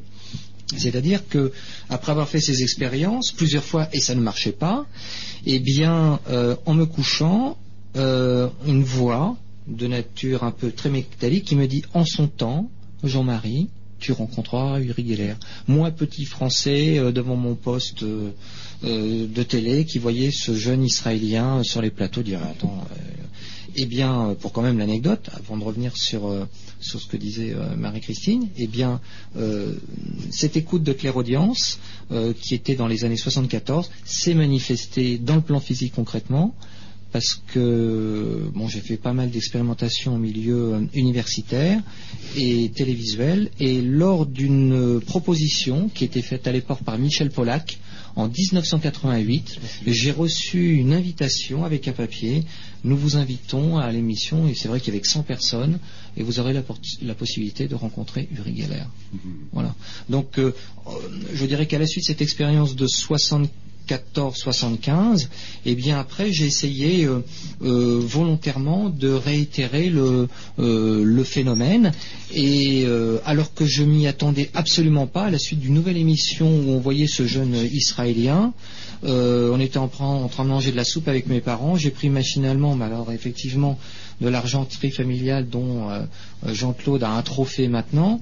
Euh, machinalement, j'ai pris cette, cette cuillère à soupe. Et Non, là, cuillère à dessert. Et j'en- et j'entends encore ta maman dire Jean-Marie, arrête avec mes cuillères en argent. oui, oui, oui, oui. Alors effectivement, non, ce que je veux dire quand même, j'insiste là-dessus, je suis pas, et je ne tiens pas à être une bête de cirque. Hum, hum, Je crois que j'ai essayé pendant un certain nombre d'années, on en avait parlé déjà, euh, lors de ma venue précédente, de faire un certain nombre d'expériences de, télékinésie ou de psychokinèse. C'est vrai que sur le fond, euh, effectivement, euh, c'est stupéfiant quand le phénomène est vrai et non truqué, mais finalement c'est un mécanisme pratiquement au- autodestructeur. Il révèle uniquement, on parlait de l'au-delà, qu'effectivement il y a d'un côté, si on peut dire entre guillemets, euh, bien qu'on pourrait parler de physique quantique, il y a la matière telle que nous la connaissons, et un élément qu'on pourrait appeler âme spirituelle ou esprit, qui peut avoir une action sur, euh, sur cette matière. Mais Jean-Marie, qui a tordu la cuillère? Bah, alors là, c'est l'éternelle question Ah aussi, oui, parce que euh, or, je dirais qu'il peut y avoir le trois camps. Le premier camp, effectivement, euh, ceux qui disent que toutes ces manifestations, je ne citerai pas de certains noms, que ce- c'est de l'illusionnisme, c'est du charlatanisme. Bon. Ensuite, on se retrouve avec deux camps, et à mon avis, les deux ont raison. Enfin, c'est mon point de vue, les deux, les deux ont raison. Euh, ce qu'on pourrait appeler euh, les parapsychologues, qui veulent étudier d'une façon très rationnelle et très scientifique ces phénomènes-là et qui vont penser qu'effectivement nous n'utilisons que 1 ou à 10% de notre capacité de notre cerveau et que certaines zones, peut-être, euh, il y a des études qui ont été faites par des Japonais là-dessus, euh, peut-être certaines zones spécifiques du, cerveau, peut-être qu'ils diraient du cerveau limbique ou du cerveau reptilien, rentreraient en, activité. Donc là, mais on reste dans un contexte tout à fait, euh, je dirais, neurologique, biologique et scientifique. Et d'un autre côté, il y a une tradition ancestrale dans toutes les traditions religieuses et dans un courant qu'on pourrait dire à la fois, je dirais, philosophique, qui s'appelle le spiritisme, euh, codifié, je dis bien codifié et non pas créé, parce qu'on mélange aussi codification et fondateur, euh, qui était euh, le célèbre Alan Kardec, euh, et tous les courants spiritualistes qui pensaient qu'effectivement, après la mort, il y a une survie de la conscience, et selon certains plans de conscience, puisque nous gardons, à part notre corps physique, toute notre potentialité, un certain nombre d'entités pourraient utiliser le médium lors de manifestations physiques, déplacement d'objets, télékinésie. Et c'est l'éternel débat entre, je dirais, euh, ceux qui sont les tenants d'une cause purement, euh, je dirais, euh, matérielle, avec une capacité psychique, énergétique et biologique, mais qui ne ferait pas du tout appel à un monde spirituel, et de l'autre côté des traditions qui disent euh, effectivement ces manifestations-là sont dues à des entités du monde spirituel. Alors, moi qui te connais un peu maintenant, euh, Jean-Marie Le Gall, tu n'as plus envie d'être une bête de cirque. Et je comprends. Je comprends. Mais il y aura toujours ceux qui te demanderont et qui te diront Tordez-moi une cuillère. Tu Oui. te souviens, je ne t'ai rien demandé quand j'étais chez toi. Est-ce que le phénomène. Question. Alors pourquoi l'as-tu fait? Jean-Marie. Je, je- je l'ai fait, je crois que euh, je l'ai fait, il faut replacer le contexte aussi. Hmm. Oui, c'est Euh, vrai. Ah oui, mais là, euh, soit. Mais faut- reconnais que je ne t'ai pas demandé. Alors, Jean-Marie, tu me Non, non, non, non. Il y avait un contexte familial parce qu'effectivement, euh, pour les auditeurs qui écoutent, euh, Jean-Claude est venu me rejoindre dans la maison familiale où j'avais ma maman et nous avions évoqué à ce moment-là, euh, parce que j'étais pas seul à vivre des phénomènes paranormaux, ma famille et ma maman en a vécu des très importants qui ont été qui ont été confiés à Jean-Claude. Et c'est vrai que c'était lors d'une rencontre qu'il a marqué, puisqu'elle s'est mariée avec mon papa, et il y a eu tout un, contexte d'un phénomène euh, paranormal autour de, cette rencontre, et surtout pour avoir un certain nombre de papiers pour leur permettre de s'unir. Et c'est vrai qu'étant présent, euh, émotionnellement, euh, j'étais euh, j'étais troublé. Et comme je disais à table tout à l'heure, vous savez, d'une façon mécanique, on a on- n'est pas forcément très à l'aise. Certains vont prendre une cigarette euh, ou leur verre ou une bouteille, et puis là, machinalement, on était au, dessert. Et euh, bon, j'avais effectivement cette petite cuillère qui me traînait dans les mains, et puis j'ai commencé à la prendre, à la palper, comme ça. Et puis euh, c'est vrai qu'à un moment donné, je ne sais pas pourquoi, j'ai senti qu'il se passait quelque chose, et j'étais aussi spectateur et stupéfait. Euh, et puis je te laisse continuer là-dessus. Tu as toujours besoin d'un contact avec la matière ou pas? Ah, pas du tout, parce que j'ai des phénomènes de télékinésie, de psychokinèse qui étaient euh, à 3 mètres de distance Et involontaire parfois et complètement involontaires. C'est une bonne question, Révignon. Oui. Et puis une autre question également. Oui. Quel est l'objet le plus incongru qui s'est tordu? Un petit euh, couteau à beurre. Bon, je pourrais vous raconter une anecdote et tout simple. Mes parents avaient des amis, euh, une cousine qui venait du Brésil, et je ne savais pas à l'époque. Nous nous sommes retrouvés chez Nicolas Flamel, Mhm. un célèbre euh, alchimiste et occultiste. Mais moi, je ne connaissais absolument rien. Et donc, nous étions dans cette auberge. Nous étions, ah oui, il y a deux phénomènes, à table. Et, euh, et du reste, j'étais content ce soir qu'il ne s'est rien passé. C'est vraiment agréable. Hein, Oh, si, rien. tu as oublié, je crois. Ah non, ce soir, il n'y a rien eu. Non, non. À deux reprises. La fenêtre de ta salle de séjour s'est ouverte alors qu'elle était fermée que je l'avais vérifiée. Ah oui, oui, Bah oui. oui. Mais pour, pour dire... Pour et puis, et puis il y a, il y a quand même Oh, aussi, il y a quand même aussi à Quimper euh, l'année dernière où il a tordu devant nous euh, trois fourchettes d'affilée quand même. Hein. Trois, trois fourchettes à la, à la queue leu, hein, et hop là, et c'est. ce, qui, ce qui était plus intéressant, et à la fois je veux attirer euh, sur ce sujet-là, c'est que tous les phénomènes de table tournante, d'écriture automatique et même de télékinésie ou de psychokinèse ne sont pas sans danger pour l'opérateur et l'environnement. Et je redonnerai la, la parole à, à Florence. C'est effectivement, c'était à la suite des journées de la survivance à Quimper, où là le même mécanisme s'est passé, mais j'avais quelqu'un que j'apprécie beaucoup, qui est Monsieur Jean Riotte, que je salue à Oui. l'occasion s'il nous écoute, et il avait la à Jean. euh, Sans Jean, nous ne serions jamais voilà. rencontrés. Et à la suite de cette euh, fin de soirée où il y avait Monsieur Étienne Drapeau et un certain nombre de médiums, euh, Jean me prend un peu à l'aparté, me dit, mais Monsieur Légal, je vous ai entendu parler de télékinésie ou de psychokinèse, et puis sur un ton d'humour, parce qu'il faut de l'humour là euh, dans ce domaine-là. Il me dit, vous vous pourriez pas essayer? Je l'ai regardé, je lui ai dit, écoutez, je vais faire comme un singe, je vais vous mimer. Et donc j'ai pris machinalement un objet, mais avec pas du tout l'idée que le phénomène se produise. Loin de là. Et là, devant la stupéfaction de moi-même et tout le monde, euh, c'était une fourchette, ça comment Et, et j'étais stupéfait. Ils m'en ont passé une autre. Il y en a eu quatre qui se sont affilés les unes avec les autres. Mais c'est pas ça qui est important.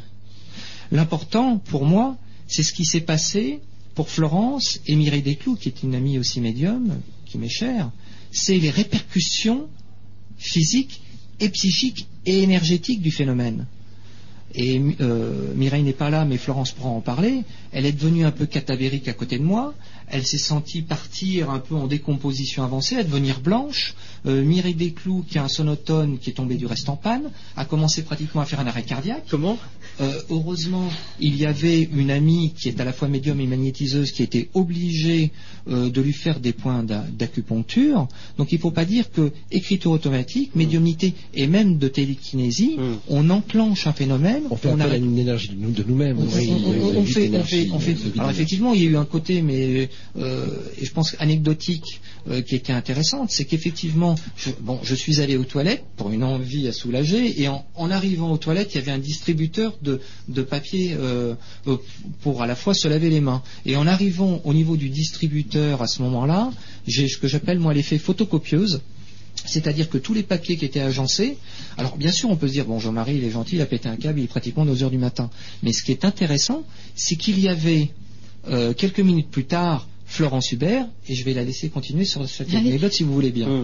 Alors nous arrivons après Jean-Marie aux toilettes avec Mireille. Et euh, on était mieux, mais bon, quand même, il avait, il avait bien travaillé euh, au niveau énergétique. Et on repasse devant le, le dividoir de, de- de papier. Et je passe devant, mais sans le toucher. hein. et re- rebelote, le phénomène photocopieur re- recommence. Quoi. Tout, tout, tout se dévidait. Et Mireille arrive et me dit, mais attends, je vais tout stopper en rigolant. Et elle fait ça avec les mains devant. Et tout se stoppe. Alors quand même, c'est extraordinaire. Oui, il y a un champ magnétique en expansion. C'est incroyable, ouais. Oui, j'ai connu des phénomènes comme ça aussi, étant jeune, à une époque, on va dire, et notamment euh, pour, parler des tables tournantes, et j'ai vu des tables tournantes, des tables, pardon, se soulever des très lourdes tables euh, napoléoniennes, avec des pieds très très très lourds, hein, très épais, et à, à peine les toucher, à peine en, en touchant, il y a, il y a en- les mains après, euh, sans, sans les mains, on peut dire, euh, en lévitation. Et, et avoir une, en cascade d'autres phénomènes autour se passer. Mais je pense que Il y a- le plus important, c'est de ne pas forcément euh, s'accrocher au phénomène physique, parce qu'il peut y sûr. avoir un phénomène physique, il peut y avoir un phénomène euh, de tordre des métaux, ça peut être aussi psychique. Il n'y a rien de spirituel derrière Non, ça. ah oui, absolument. Et je pense que dans ma, dans, ma démarche, j'ai décidé, et je l'ai dit euh, la dernière fois, et là je suis content qu'il y ait le docteur, enfin, qu'il y a Jean-Jacques Charbonnier qui est là, c'est que finalement, pour moi, j'ai arrêté toute expérimentation télévisuelle, télékinésie et psychokinèse, mais par contre, je pense que ce qui, est- ce qui peut être important, c'est d'essayer de faire de la recherche sur le plan médical Voilà, ou voilà. biomédical. Il y a un côté spirituel qui, à mon avis, euh, là j'étais confronté par une grosse épreuve ces, ces derniers mois par, par rapport à une jeune compagne que j'ai qui vient euh, d'être opérée d'un cancer de, l'osophage, eh bien, je me suis trouvé quand j'étais à l'hôpital de Bordeaux complètement démuni en service de réanimation, et que ce soit la télékinésie ou la psychokinèse, ça n'avait plus aucune importance. La seule chose qui se comptait, c'était euh, de prier et de sauver Nicole. Par contre, euh, ensuite, partant de ces phénomènes, avec des scientifiques à l'esprit suffisamment ouvert et des médecins de se dire bon, on va se mettre autour d'une table, non pas pour la faire tourner, mais mettre des éprouvettes, essayer de comprendre, non pas de redevenir un, rat de laboratoire comme j'ai pu l'être, mais d'essayer de mettre de l'amour derrière ces expériences et d'essayer de comprendre et peut-être que c'est une utilité pour le genre humain, ça me semble beaucoup plus utile que de faire bouger un thermomètre et de faire une télékinésie. Jean-Marie Le Gall, je ne vais pas dévoiler, mais tu m'as montré un dossier ultra confidentiel. Je pense que tu peux citer au moins le nom de, de ce professeur qui est décédé, avec lequel Paix- tu as travaillé. paix- paix à son âme. Oui. Euh, il s'agit d'une expérience tout simple. Euh, je n'ai pas la primeur de cette expérience parce que d'autres de mes confrères l'ont réalisée d'une façon beaucoup plus modeste et tout simple. Effectivement, en 1984, j'ai eu la chance de pouvoir travailler à l'hôpital Paul Brousse, à l'hôpital Phil-Juif, avec euh, le professeur Feu, professeur Léon Schwarzenberg, une émission, enfin une expérience qui était sponsorisée à l'époque par Michel Pollack, pour une, pour une émission, avec euh, la présence aussi de mon ami euh, le professeur Yves Lignon de la faculté de Toulouse de Mirail, une expérience tout simplement de magnétisation d'eau qui ensuite a arrosé des pots témoins et des pots de culture avec la présence d'huissiers et puis on a remarqué qu'il se passait quelque chose. Il y a eu un compte rendu d'analyse statistique qui était faite, on a essayé de faire un peu bouger les choses et tout le monde connaît la suite. Il y a une Euh, photo où il y a le regard très surpris de, du professeur Schwarzenberg. professeur. Oui. Hum. Donc euh, Je n'en dirons pas plus. Hein. non. Ça reste. euh, mais je trouve bien cette proposition euh, que. Jean-Marie Le Gall fait, euh, Jean-Jacques Charbonnier. Tout à fait. D'ailleurs, euh, dans tous ces états modifiés de conscience, les manifestations télépathiques avec les comateux, il y a un, thème récurrent euh, dans les euh, NDE, c'est que les phénomènes télépathiques arrivent dans le sens euh, de l'expérienceur vers celui qui est le soignant. les expérienceurs perçoivent de façon très régulière les pensées de celui qui est le réanimateur ou le chirurgien. Et il se trouve que l'expérience peut être faite aussi dans l'autre sens. C'est pour ça que je trouve qu'il serait intéressant que des médiums approchent les comateux dans les services de réanimation pour voir ce qui se passe, simplement. Et aussi, bien sûr, les radiesthésistes qui aident la médecine dans les services de grands brûlés, euh, euh, c'est, je dirais que c'est banal presque que les radiesthésistes ou les magnétiseurs viennent pour soulager les, euh, douleurs euh, superficielles euh, des, brûlés, qui sont quand même des douleurs très très vives. D'autant plus vives que la brûlure est superficielle, parce que les brûlures profondes, les fibres sensitives sont détruites, elles font plus mal. Mais pour tout ce qui est brûlure superficielle, D'ailleurs, on le sait déjà dans nos campagnes, une telle enlève le feu, on le sait. Et puis c'est un constat régulier depuis plusieurs générations. Donc je crois que la médecine a beaucoup à gagner à apprendre d'autres médecines et euh, d'autres apprentissages et d'autres approches aussi euh, du malade et de sa maladie. Parce que elle est assez décevante, notre médecine traditionnelle. Ce n'est pas une médecine holistique, c'est une médecine qui arrive presque trop tard. On ne sait pas voir euh, le malade en amont de sa maladie on arrive en faisant une médecine symptomatique. Et toutes ces médecines parallèles, médecines orientales, médecines dites douces, entre guillemets, sont des médecines holistiques qui voient le patient dans sa globalité avec son âme, sa conscience et sa personnalité. Et euh, il faut avoir euh, l'ouverture suffisante pour conjuguer nos talents, si je peux dire, pour euh, aller dans le bon sens de la guérison du patient. je vais aller un peu plus loin dans ma question. Euh, dans ce que tu proposes, Jean-Marie Le Gall, il n'y a pas que toi. Vous êtes, vous êtes plusieurs. Est-ce qu'avec euh, cette force, avec la force de la pensée, et je suis très prudent dans ma question, pouvons-nous penser qu'une cellule malade puisse être réparée et transformée en cellule saine? Je, suis très audacieux, hein, mais je tu, pose la question. Tu poses la question à qui euh... euh ben, À Jean-Marie Le Gall, déjà, et puis à, toi, Jean-Jacques. Qui veut répondre en premier? Jean-Marie, est-ce que c'est le souhait que, tu aimais depuis, depuis de nombreuses années? Ben, euh, je ne vais pas faire une pirouette. Je veux dire que si, euh, effectivement, que ça soit des sujets psy tels que Jean-Pierre Gérard dirait qu'il écoute peut-être ce soir, fait des expériences. il travaille déjà sur ce sujet. Ouais. Euh, travaille sur ce sujet, a fait à Hambourg, il me disait dernièrement, il y a des travaux sur ce qu'on appelle la microkinésie sur les cellules, euh, aurait porté euh, certains résultats, euh, que ce soit en Allemagne, en Suisse, aux États-Unis, ou Mathieu Miani ou le docteur Bernard Grade, qui avait fait des expériences avec des souris euh, qu'il avait scarifié, qu'il avait vu effectivement au niveau du processus de cicatrisation, je parle là. On avait remarqué qu'effectivement ça cicatrisait plus vite. Euh, bon, pour ma part, euh, bon là c'est une littérature. Ensuite, moi je ne peux parler, c'est toujours la même chose, que par rapport à des expériences de nature personnelle. Je dirais que dans ma trame scientifique de des expérimentations que j'ai pu réaliser, malheureusement, nous n'avons pas poussé le bouchon plus loin. Donc c'est un nouveau, je profite de cette opportunité aujourd'hui, euh, un nouvel appel. Oui, peut, être mais faudrait-il qu'il y ait suffisamment de chercheurs, ouverts, de médecins, et puis après, on essaye et on voit. Et c'est le corps médical, les médecins qui en tireront leurs conclusions. Mais est-ce que ça ne risque pas euh, de leur faire euh, réviser toutes les positions qui, sont les leurs bah, là aussi, je dirais que sur quelque chose qui est beaucoup plus modeste, hein, on ne parle pas de certaines pathologies ni de certaines maladies. Je me souviens à l'époque, en 1984, quand j'étais avec feu professeur Schwarzenberg à l'hôpital Bolbrousse, il m'avait regardé euh, devant un peu la, stupéfaction des premiers résultats, parce qu'on les a. Il y a eu plusieurs expérimentations qui ont suivi parce que statistiquement il fallait recommencer, ce qui est normal, une expérience ne suffit pas. Et il m'avait dit, bah, vous vous rendez compte, si c'est vrai ce que je vois et ce qui se passe, ça remet tout en cause. Non, je dirais c'est un peu comme une poupée russe, comme les corps subtils. Euh, euh, L'individu est formé effectivement, comme le disait euh, le docteur Charbonnier, comme des poupées. Il y a un corps physique, il y a sans doute ce qu'on pourrait appeler des enveloppes plus subtiles. Chacun travaille sur différents plans et nous sommes complémentaires.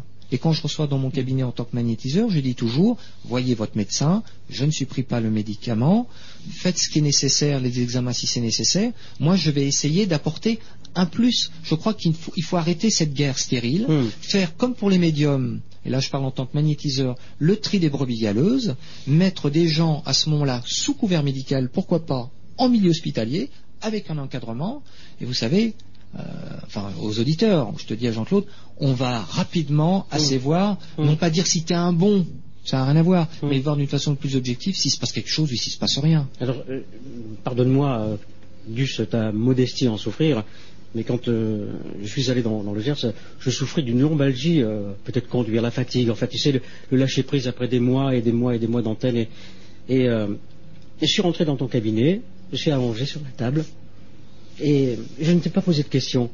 Tu m'as parlé, et je t'ai vu faire des gestes, comme un chirurgien, comme si tu recousais, comme si tu incisais. Euh, oui, Jean-Marie, je peux le dire maintenant, il n'y a pas de secret. Un quart d'heure après, je, suis, je, je me suis mis debout et j'ai trotté comme, un bon lapin, tu vois. Mais ces gestes que tu faisais, est-ce que... Alors là, je pose la question en direct sur Radio Ici et Maintenant, je ne te l'ai pas posée dans ton cabinet. Est-ce une chirurgie invisible Je ne sais pas si ma question est bien posée, mais moi j'ai vu un chirurgien travailler avec... euh, Qu'est-ce qui s'est passé? Je suis prudent sur les mots, hein. Sois prudent. Je suis très prudent sur les mots. Euh, disons qu'effectivement, euh, au niveau de ma médiumnité personnelle, comme je disais il y a quelques instants, j'ai arrêté pour ma part toute expérimentation. Parce que, à travers que ce soit le docteur Jean Dirkens, euh, Yves Lignon, et un homme que j'apprécie aussi qui est le professeur Étienne Guillet, euh, et surtout après cette expérience de 1986, et on a vraiment, si je peux dire, vraiment trempé la chemise, autant avec Lignon, avec le protocole qu'on av- qu'on avait fait, et de voir, à, travers d'autres aussi expériences, le peu d'écho que ça, que ça donnait, euh, je me suis dit, mais qu'est-ce que je peux faire éventuellement, ou qu'est-ce que ça peut faire de plus grand que moi, pour essayer du moins d'aider et de soulager? Et c'est vrai que à ce moment-là, on pourra en parler pendant des heures. Il y a différentes approches dites du magnétisme. Il y a beaucoup de techniques. Euh, je les ai lues parce que j'étais- je voulais savoir pourquoi il m'arrivait un certain nombre de choses. Et effectivement, euh, je suis vraiment de plus en plus. euh, J'essaye d'être, je dirais, plus un canal. Et quand, je vais être franc, quand la personne s'assoit devant moi ou que tu t'es allongé devant moi, je ne sais, je ne savais pas ce qui allait se passer. Et là, je prie, comme je l'ai dit, je me recueille, je demande de l'aide, parce que moi je ne sais rien. Ce que je disais au docteur Charbonnier, plus ça avance, plus ça avance, plus je m'aperçois que je ne sais rien. Mmh. Et j'ai demandé de l'aide. Bon, je suis petit-fils de médecin, alors j'ai fait une petite pirouette, Oui. dans le sens que j'ai demandé à mon grand-père, je lui ai dit, toi, tu as fait des études de médecine, moi j'y connais pas grand-chose, je suis un naturopathe, j'ai une petite formation basique médicale, mais je sais rien. Mais euh, si toi tu sais, parce que tu as fait un peu de la chirurgie, et si vous, comme disait Maggie Lebrun, et je le crois, il y a des médecins du ciel, et à Sainte-Thérèse, moi je sais rien, mais donnez-moi un coup de main. Et c'est vrai qu'à ce moment-là, ce n'est pas une, se- une seule fois que ça s'est passé comme ça, mais plusieurs fois, et ça se passe encore à l'heure actuelle. Oui. C'est vrai que je mets les mains au-dessus du corps, et j'ai l'impression qu'il y a des mains subtiles qui viennent se positionner dessus, qui me mettent des gants. Alors je suis observateur du phénomène, et je me vois, comme tu l'as vu toi, euh, un peu, on dire, de dédoublement, même à la limite, de me voir euh, coudre, même des fois je me, me vois faire des claquements de doigts, ou avoir comme une, comme une seringue. Et là, euh, si je peux citer juste une anecdote, une anecdote concrète, mais qui remonte à mes débuts d'activité, qui remonte il y a 20-25 ans. J'ai une dame qui vient me voir. J'étais dans le 15e, rue du Théâtre. Et donc elle vient me voir et elle me dit voilà j'ai des kystes aux ovaires. Est-ce que vous pouvez faire quelque chose? Je dis est-ce que vous avez vu votre médecin? Ah bah oui je vais t'opérer dans 8-10 jours parce que c'est vraiment grave. Qu'est-ce que je fais? Mais madame vous allez voir votre chirurgien, vous suivez. Mais vous qu'est-ce que vous pouvez faire? Est-ce que vous pouvez au moins psychologiquement ou me soulager un peu la douleur? Je lui dis écoutez je ne sais pas. Allongez-vous. Elle s'allonge et je commence à faire ce que ce que je t'ai fait. Et puis à la fin de la séance, je sens une odeur dans la pièce, une odeur d'éther. mais très, euh, très forte. Alors je me dis, est-ce que c'est le jeu de mon imaginaire? Cette personne se lève. Alors je tiens à dire, je fais retirer que les chaussures. hein.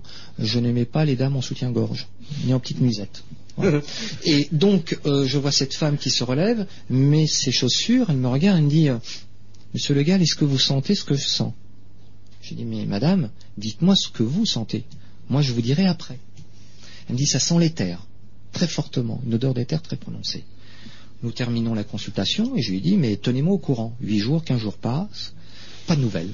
Un mois après, cette femme me, me rappelle et me dit, bah, monsieur Le Gall, je suis allé voir mon chirurgien et je me suis fait opérer. Mais il y a eu quelque chose d'assez surprenant. Quand je suis arrivé au bloc, j'avais donc un drap sur moi, il y avait une fenêtre à un moment donné, une fenêtre enfin sur ce drap blanc qui correspondait à l'organe qui devait être opéré.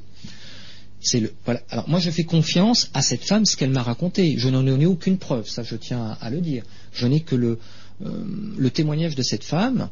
Le chirurgien est venu, euh, est venu la voir ensuite en furie dans sa chambre en disant Madame, c'est inadmissible ce qui se passe.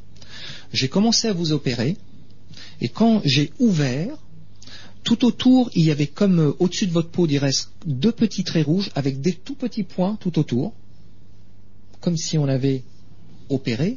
Mais quand j'ai ouvert, c'était complètement nécrosé, comme s'il y avait eu un instrument, je ne sais pas quel est l'enfoiré qui a commencé à vous opérer, mais il aurait pu, mais il aurait pu terminer. Voilà, merci, merci Jean-Marie. Témoignage. Prochaine question qui sera posée par euh, Francesca. Ça Oui. correspond, je m'excuse, ça correspond au, au récit de- du docteur Lang. Oui. Est-ce oui. que tu connais ces, Oui, ces histoires-là Voilà. Francesca, je t'en prie, pose euh, autant de questions que, que tu veux. Compte tenu du nombre de médiums qui sont présents ce soir, je voulais savoir si vous ressentiez une énergie particulière et la vraie question, y a-t-il des entités ici et maintenant Et des messages Euh, ben, je, vais, je vais commencer puisqu'on est parti, toi tu prendras. Donc il y a certainement des énergies ici ce soir, mais voilà, quand on est médium, il faut savoir fermer des fois. Et euh, il y a des moments où il faut tout fermer parce qu'il y a des moments où il faut, comme ce soir, mais on ne fait pas de médiumnité, on discute, on, dit ce qu'on est, on vous apprend des choses, enfin, on s'apprend mutuellement. Hein. Mais euh, personnellement, euh, moi je refuse d'ouvrir le canal ce soir parce que sinon, on n'en sort plus. Il y en a, ça c'est sûr, il y a plein d'entités. Quand un canal est ouvert, il fonce. Et à ce moment-là, on n'arrive plus à couper, on a beaucoup de mal à couper. Donc je demande, quand euh, j'ai euh, ce, genre, de discussion, ou quand je n'ai pas envie, quand je suis en soirée, euh, je demande autorisation à mon guide et je dis, je dis s'il te plaît, je ne, je ne veux pas, c'est pas la soirée. Après, il y a des, par contre, il y a des médiums qui, je sais, sont 24 heures sur 24 branchés. Et c'est pas mieux parce que au niveau du cœur, au niveau du stress, au niveau de tout, vous vous rendez compte, on est dans la rue, on voit des gens partout, on est dans le métro, on voit des gens partout. On va en soirée, on a des gens partout. Et même on arrive en soirée, maintenant je ne dis même plus ce que je fais. Je dis que je suis indépendante et quand on me demande dans quel domaine, je dis dans le magnétisme. J'ai la paix. Parce que sinon, on vient nous, voir, on nous pompe, et les gens sont tellement dans la détresse des fois qu'on dit bon, il faut quand même. Maintenant, c'est fini, quoi. Mais ils auront euh, l'occasion de vous rencontrer. Oui, euh, ben, bien sûr. La réponse est oui. Oui, ça c'est sûr, c'est truffé d'énergie ici. D'accord, mais à partir de là, pensez-vous que vous ressentez les mêmes tous ou elles sont différentes pour chacun? Alors, il faut savoir que de l'autre côté, il y a, il y a- il y a des plans, des taux vibratoires. Il y en a sept sur lesquels il y a encore sept plans. Alors, il y en a peut-être qui vont hurler, euh, qui m'écoutent à l'antenne, mais c'est pourtant euh, comme ça. Et chaque médium, on est tous sur le même plan, mais pas forcément sur la même marche, en gros. Donc, on reçoit, chaque médium reçoit en fonction du plan sur lequel il est. Donc, euh, on ressent peut-être pas tous les mêmes énergies. Il y a des énergies qui sont euh, différentes en fonction du médium, en fonction de ce qu'il fait, de ce qu'il ressent et du taux vibratoire sur lequel il est. Vous êtes sur un taux, euh, sur un plan vibratoire, vous avez une énergie. Monsieur sur un plan vibratoire, il a une autre énergie. On a chacun nos propres énergies, d'où euh, des fois on passe à côté de certaines personnes. Ah, on se sent pas bien, on n'a pas envie de serrer la main, on n'a pas envie de discuter. Par contre, d'autres, oh, qu'est-ce que j'aimerais discuter, qu'est-ce que j'aimerais rentrer en contact. Voilà. D'accord, est-ce qu'on peut avoir des détails sur ces sept marches euh, Oh Alors ça, c'est euh, ça, c'est euh, alors ça, je, on, on peut en discuter, mais il y en a pour. pff, quand on commence à rentrer, ouais, on peut en discuter. Ça fait partie des, des conférences que je fais. Ça, c'est plan vibratoire. Que devient-on? Et les plans vibratoires Euh, Il y a hum, un très bon livre, je peux peut-être le dire, hein, Mais tu peux. qui parle qui parle de ça. C'est euh, La mort est un réveil de Georges Moranier. Hein, donc euh, ça que vous pouvez lire, qui parle justement de toutes ces marches et de tous ces plans. Et puis, mais c'est vrai qu'on en a pour très longtemps. C'est très intéressant. Une fois que je parle là-dedans, on m'arrête plus. Déjà qu'on a du mal à m'arrêter. Mais bon, il faut savoir que oui, euh, il y, a- des plans et c'est comme ça. Tout à l'heure, je disais, on progresse, on va de, marche en marche et la lumière, on, on, on s'illumine au fur et à mesure qu'on monte.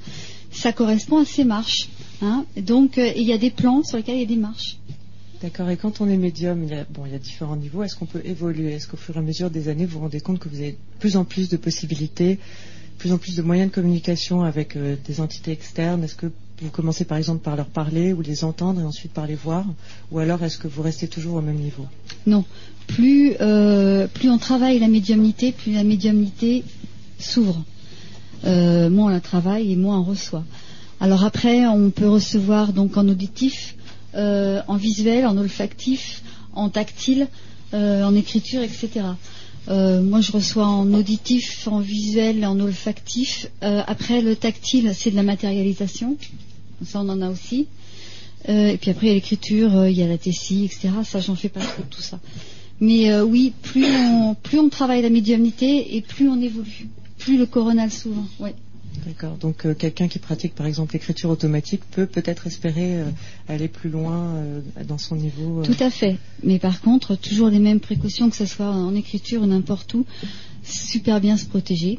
hein, ça, c'est clair. La prière. Demander, demander à la personne avec qui on veut discuter de venir, demander à nos guides de nous protéger, à nos, à nos saints.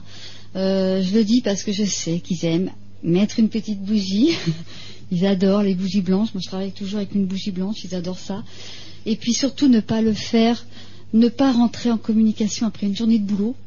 Quand on est super fatigué, qu'on s'est fait disputer par son patron, etc., je sais pas, le faire à un moment donné où vous êtes vraiment serein. D'accord. Voilà. Et oui. Je voudrais rajouter quelque chose, Jean-François, si je peux dire un clou. Oui, oui, oui, oui, C'est, oui, oui. euh, je le répète, comme tu viens de le dire, que ça soit l'écriture automatique, l'étape tournante, ce n'est pas parce que vous avez arrêté de prendre votre feuille de papier, ce n'est pas parce que vous avez mis de côté votre guéridon de côté que la porte et tout s'arrête. Oui. Ça, euh, et Ça fait- peut toujours devenir dangereux. il peut toujours y avoir une continuité du phénomène. On dit bon, bah allez, tiens, tu vas faire ça. Alors effectivement, ça marche ou ça marche pas. Et lorsque ça marche, on se dit bon, bah ça y est, on est fatigué. euh, On, on- on essaie de clôturer la séance, mais ça ne veut pas dire que ça va pas continuer à se passer quelque chose. Et j'ajouterais, la, la prière c'est important, mais il ne faut pas en faire une formule magique. Pas. Et euh, si vous n'avez pas une vie propre et généreuse par ailleurs, il ne faut pas vous imaginer qu'avec un autre Père ou un Je vous salue Marie, ça va vous protéger. hein. Non, il faut que ça corresponde à une vie vraiment d'amour. Et puis toujours les, toujours remercier après. Toujours. Ils aiment beaucoup. Et c'est- puis c'est normal. Hein, on collabore. Et il faut les, il faut remercier les guides, les entités, tous ceux qui sont venus. Voilà. D'accord. Euh, une dernière question. euh, Est-ce que vous vous reconnaissez entre vous quand vous vous rencontrez? Est-ce que vous savez quand vous voyez quelqu'un qui est médium, qui a un don Est-ce que vous voyez ça chez les autres, même ceux qui ne savent pas qu'ils l'ont?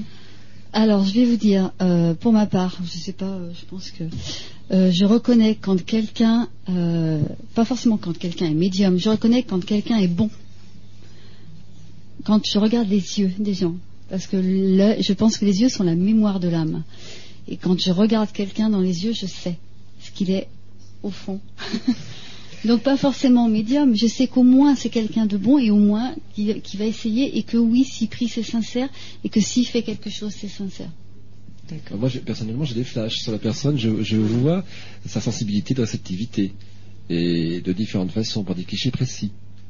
Par exemple, si quelqu'un a le don de voyance, euh, je vois devant, sur la table devant moi, par exemple, quand c'est en privé, en consultation, je vois un jeu de cartes étalé. Ah oui, ça, ça Ah, je le aussi. vois bien, très nettement. Ou si c'est vraiment par les flashs, euh, je, je vois des micro-images, dirons-nous, qui passent devant entre nous. Ouais. Et euh, c'est très marrant. Euh, Oui, par exemple. Oui, excuse-moi. Et est-ce que ça vous arrive d'être bloqué par un médium plus fort que vous et qui vous empêche de voir ce que vous devez voir? Ah, alors, les médiums plus forts, moins forts, au secours. Non, Il y a- mais il y a- ouais, non, on mais- sait qu'il y a différents niveaux. Ouais. bon, Et moi j'aime bien les questions de Francesca. Hein. Ah non, mais c'est, bien. J'aime bien, super, hein. Mais euh, connaissais pas, en plus, bloqué alors. par quelqu'un qui, qui est médium et qui vient nous voir en se disant je suis médium, il est médium, je vais me mettre ma barrière, comme ça je vais le faire suer, oui, là on est bloqué. Ah oui, non, non, mais c'est pas ce que je sous-entendais. Je veux dire, euh, juste la présence d'un médium plus fort que vous peut vous empêcher de voir quelque chose. Des Pas, fois, euh, la présence d'un médium, des fois, oui. Enfin, là aussi, je, Ça m'est jamais arrivé de je ne sais pas, moi, moi, je pense, moi je vais ramener à quelque chose de, de peut-être de tout simple. On nous a donné une capacité, on nous a prêté une capacité médiumnique, mais c'est pas forcément nous qui avons toutes les rênes. L'au-delà n'est pas à notre rendez-vous, tout le temps. Je veux dire, ah, pour moi, il n'y a pas forcément, on a peut-être certaines capacités qui sont là, mais pour moi, il n'y a pas un médium plus fort que l'autre. Il y a des aptitudes, soit en, en- en- peut-être en, en clairaudience et autres. Chacun a, a son don qui lui est donné, mais il faut bien dire qu'ensuite, c'est un don qui nous est, entre guillemets, remis entre nos mains. Mais on n'est pas des médiums presse-bouton. Du moins, moi, je suis pas un médium avec carte bleue à partir de 9h, surtout jusqu'à 19h le soir. Je veux dire qu'ensuite, il y a, il y a un appel à l'au-delà, à nos guides, pour pouvoir éventuellement recevoir une communication. Mais là, on est dans un état d'humilité. Il n'y a pas de fort, là. Il y a ouverture, humilité et attente. Et remerciement. S'il se passe quelque chose. Donc là, pour moi, le mot médium plus fort, Non, mais il y a des fluides plus ou moins denses. Oui. Et c'est dans la perception des fluides que l'on ressent des choses euh, comme un courant d'énergie, de flux et de reflux, comme ça, qui vient, euh, comme ça, et qui nous permet de percevoir plus ou moins densément euh, la, la chose. Non, mais je dirais dans le sens euh, fort, dans le sens qui aurait pu être euh, décrit derrière de sensation, et là je suis pas du tout dans ça, mais une sensation de puissance. Je suis le médium fort. Ce serait plutôt comme la comparaison entre deux peintres. Quel est le plus fort? Oui, Oui. non, on peint tous. Oui, non, c'était pas du tout. euh, je me suis mal exprimée. Je voulais pas dire plus fort, mais je veux dire dans les dans les dons qu'ont chacun, ils sont tous différents. Bon, on peut se dire que quand on a atteint un certain degré, une certaine pratique, on a des dons peut-être plus élevés. On en parlait justement tout à l'heure. Merci Francesca. Ce, ce que j'aime, c'est que vous êtes dans l'humilité. Vous n'êtes pas en train de dire oui, euh, je vais faire ça. Non, vous vivez l'instant présent. Bah parce que chacun a ses capacités propres à lui, chacun a son, plan, a son taux vibratoire propre à lui. Je crois qu'il faut le reconnaître. Euh, Il y a des gens qui, il y, a des- il y a des choses que je ne fais pas et j'ai l'honnêteté de dire aux gens, écoutez, moi je connais des gens qui peuvent le faire. Donc euh, bon, il n'y a pas de, il faut reconnaître ses propres valeurs. Je crois qu'à partir de ce moment-là, Et ses propres Et limites puis aussi. même- oui, et ses propres limites aussi. ouais. Hum. On est en phase, on ne l'est pas, tout simplement Oui. aussi. euh, voilà. Francesca, as-tu d'autres questions? Non, non. euh, Non, c'est vrai? Merci Henri d'être venu et d'avoir C'est pris moi qui sur, te remercie sur ton temps de déjà. On se retrouvera, hein Oui, On se perd bien pas sûr. Jean-Marie et toi. Florence, et toi, Jean-Jacques, euh, vous êtes à Paris donc pendant 48 heures. Oui. J'ai profité de votre venue à Paris pour organiser cette émission. Mais où serez-vous Jean-Jacques? Ben, nous serons aux, aux Journées de la Survivance euh, euh, organisées par Étienne Drapeau. Donc euh, c'est une manifestation moi, que je ne connais pas. C'est la première fois que je suis invité euh, Oui. donc par Étienne Drapeau. Et il paraît qu'il y aura du monde, euh, 400 personnes attendues, donc voilà. Euh, ça se passe donc euh, Square au Rap. Square Rap, Square Rap, Square Rap, salle Adiar, Ouais. Euh, Paris 7e, le métro le plus proche, école militaire. C'est à côté de la Tour Eiffel. Et ça commence demain. Tout à l'heure. Tout à l'heure, ça commence oui tout à l'heure, Euh, donc sur deux jours effectivement à partir de 9h30, mais les portes se- sont ouvertes à, part- à 9h30 et les portes sont ouvertes à partir de 9h. Donc, Saladiar, Square Rap, et puis débrouillez-vous pour avoir le numéro de téléphone et puis l'adresse exacte. Et, et le métro le plus proche, vous École militaire. École militaire, oui, tu l'avais dit. Je peux faire une petite annonce? Oui, Henri. Voilà, depuis maintenant environ 4 ans, dans ma ville natale, en Charente-Maritime, à Royan, j'organise également des prestations de conférences et également, et puis des prestations médoniques euh, à Saint-Georges de Didonne, plus exactement. Donc euh, voilà, donc vous pouvez tout voir également sur le site internet pour ceux qui l'ont. Il, il y a un Ça sera bientôt le 26, sept- le 26 octobre. Mm, D'accord. Je donnerai les renseignements. Voilà. Euh. Jean- Jean-Marie, pardon. alors, euh, Joël Frété, mets un casque, s'il te plaît. Toi aussi, ton actualité. Mais si tu mets un casque, ça ira mieux. Voilà, tiens, tout le monde te tend son casque. non, non, mais c'est bon. Joël, Joël, ton, ton actualité à toi. Tu, tu seras dimanche, euh, dimanche prochain, donc dimanche 15 octobre, à l'antenne avec euh, Laurent, Avec Laurent, oui. dans la nuit de, dimanche. Voilà. Tu viens d'effectuer un, un séjour au, Oui, Maroc que de j'ai- quelques jours. oui. J'ai l'air un peu, euh, un, un peu pas là. Je suis peut-être encore un petit peu là-bas. Je rentre du Maroc là, euh, de huit jours de marche dans le désert, marche méditative et euh, très très beau voyage, euh, plein, euh, plein de richesses. Et tu seras de nouveau avec moi dans Santé et Spiritualité dans le courant de la semaine prochaine. Oui, je crois mardi ou mercredi, hein, Jean-Claude. hein. Bien sûr, sans problème, Joël, oui. Jean-Marie. Si je peux me permettre de rebondir sur ce que tu viens de dire, nous avons une amie commun. Euh, je, lance, je lance un appel. Tu m'en donnes l'opportunité. Bien sûr. Qui s'appelle Nicole Tanguy.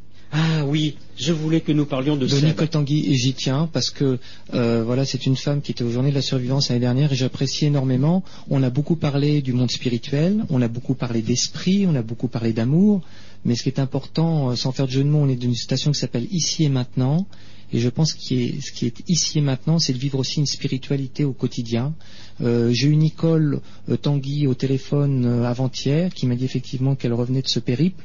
Et elle a décidé, d'après ce que j'ai compris, de mettre concrètement sa spiritualité en pratique dans le monde ici et maintenant matériel et dans une petite ville du sud du Maroc où il y a apparemment, euh, Joël m'a dit, un dispensaire et il voudrait essayer de créer apparemment une association où elle aurait besoin, euh, c'est un appel à tout le monde, d'un matériel médical de base qui peut dire être uniquement euh, des pansements, des choses comme ça, des vêtements et autres.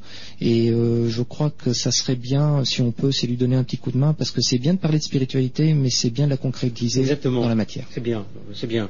D'ailleurs, nous serons présents au mois de septembre 2007, hein, Joël, avec Nicole Tanguy. Nicole Euh, Tanguy organise euh, à Chartres euh, une journée. Oui, oui, oui. Elle, est- oui, elle oui. organise beaucoup Oui, de, journées. oui. Alors Nicole, je sais que vous nous septembre écoutez. 2007, pour moi, c'est loin. si Dieu le veut, hein, nous serons peut-être là. Donc, euh, donnez un coup de main à, à Nicole Tanguy, euh, qui est à Chartres. Tous les renseignements sont, sont sur mon site. hein. C'est en lien avec le sien, évidemment, puisqu'on partage euh, des ateliers. et ce premier voyage au Maroc, qui, je pense, est le début d'une série, puisqu'on en a un autre de prévu au mois de mars avec cette association, euh, ce dispensaire sur euh, le sud marocain. Voilà. Jean-Jacques Charbonnier, as-tu une conclusion à apporter à cette émission, Jean-Jacques? C'est euh, me faire beaucoup d'honneur de conclure une soirée euh, d'aussi grande qualité, parce que euh, des médiums qu'on apprécie, euh, Père Brune, évidemment, une référence dans le monde spirituel. Euh, trop gentil. Non, non, mais c'est vrai, c'est vrai. Euh, la conclusion, ça serait de dire que peut-être on arrive euh, à l'aube d'une période où, quelles que soient les philosophies, les religions et même pour les scientifiques les euh, certitudes, on arrive tous à la même conclusion, finalement, progressivement. Nous, les scientifiques, on arrive à la traîne, véritablement à la traîne, euh, sur cette hypothèse d'éternelle survivance. Et ça, c'est quand même magnifique de penser que on continue à vivre dans une autre dimension une fois que nous avons abandonné notre enveloppe euh, corporelle. Et je crois que c'est la, conclusion la plus magnifique. Et nous allons tous cheminer euh, sur nos routes respectives dans le chemin de l'amour qui va mener vers cette conclusion. C'est pas beau, ça? Aimons-nous, hein, tant que nous sommes vivants. Voilà. Vous êtes d'accord Et moi, je vous remercie. Progressons le plus vite possible dans l'amour. Et moi, je vous remercie. Je vous aime, je vous le redis. À Nous tous. Nous soyez à tous. Soyez tous les auditeurs aussi. Restez dans la lumière. La vie n'est pas toujours facile tous les jours, mais elle vaut bien la peine que nous l'aimions. Merci à tous, vraiment, du fond Merci du cœur. Au revoir. À toujours. Au revoir.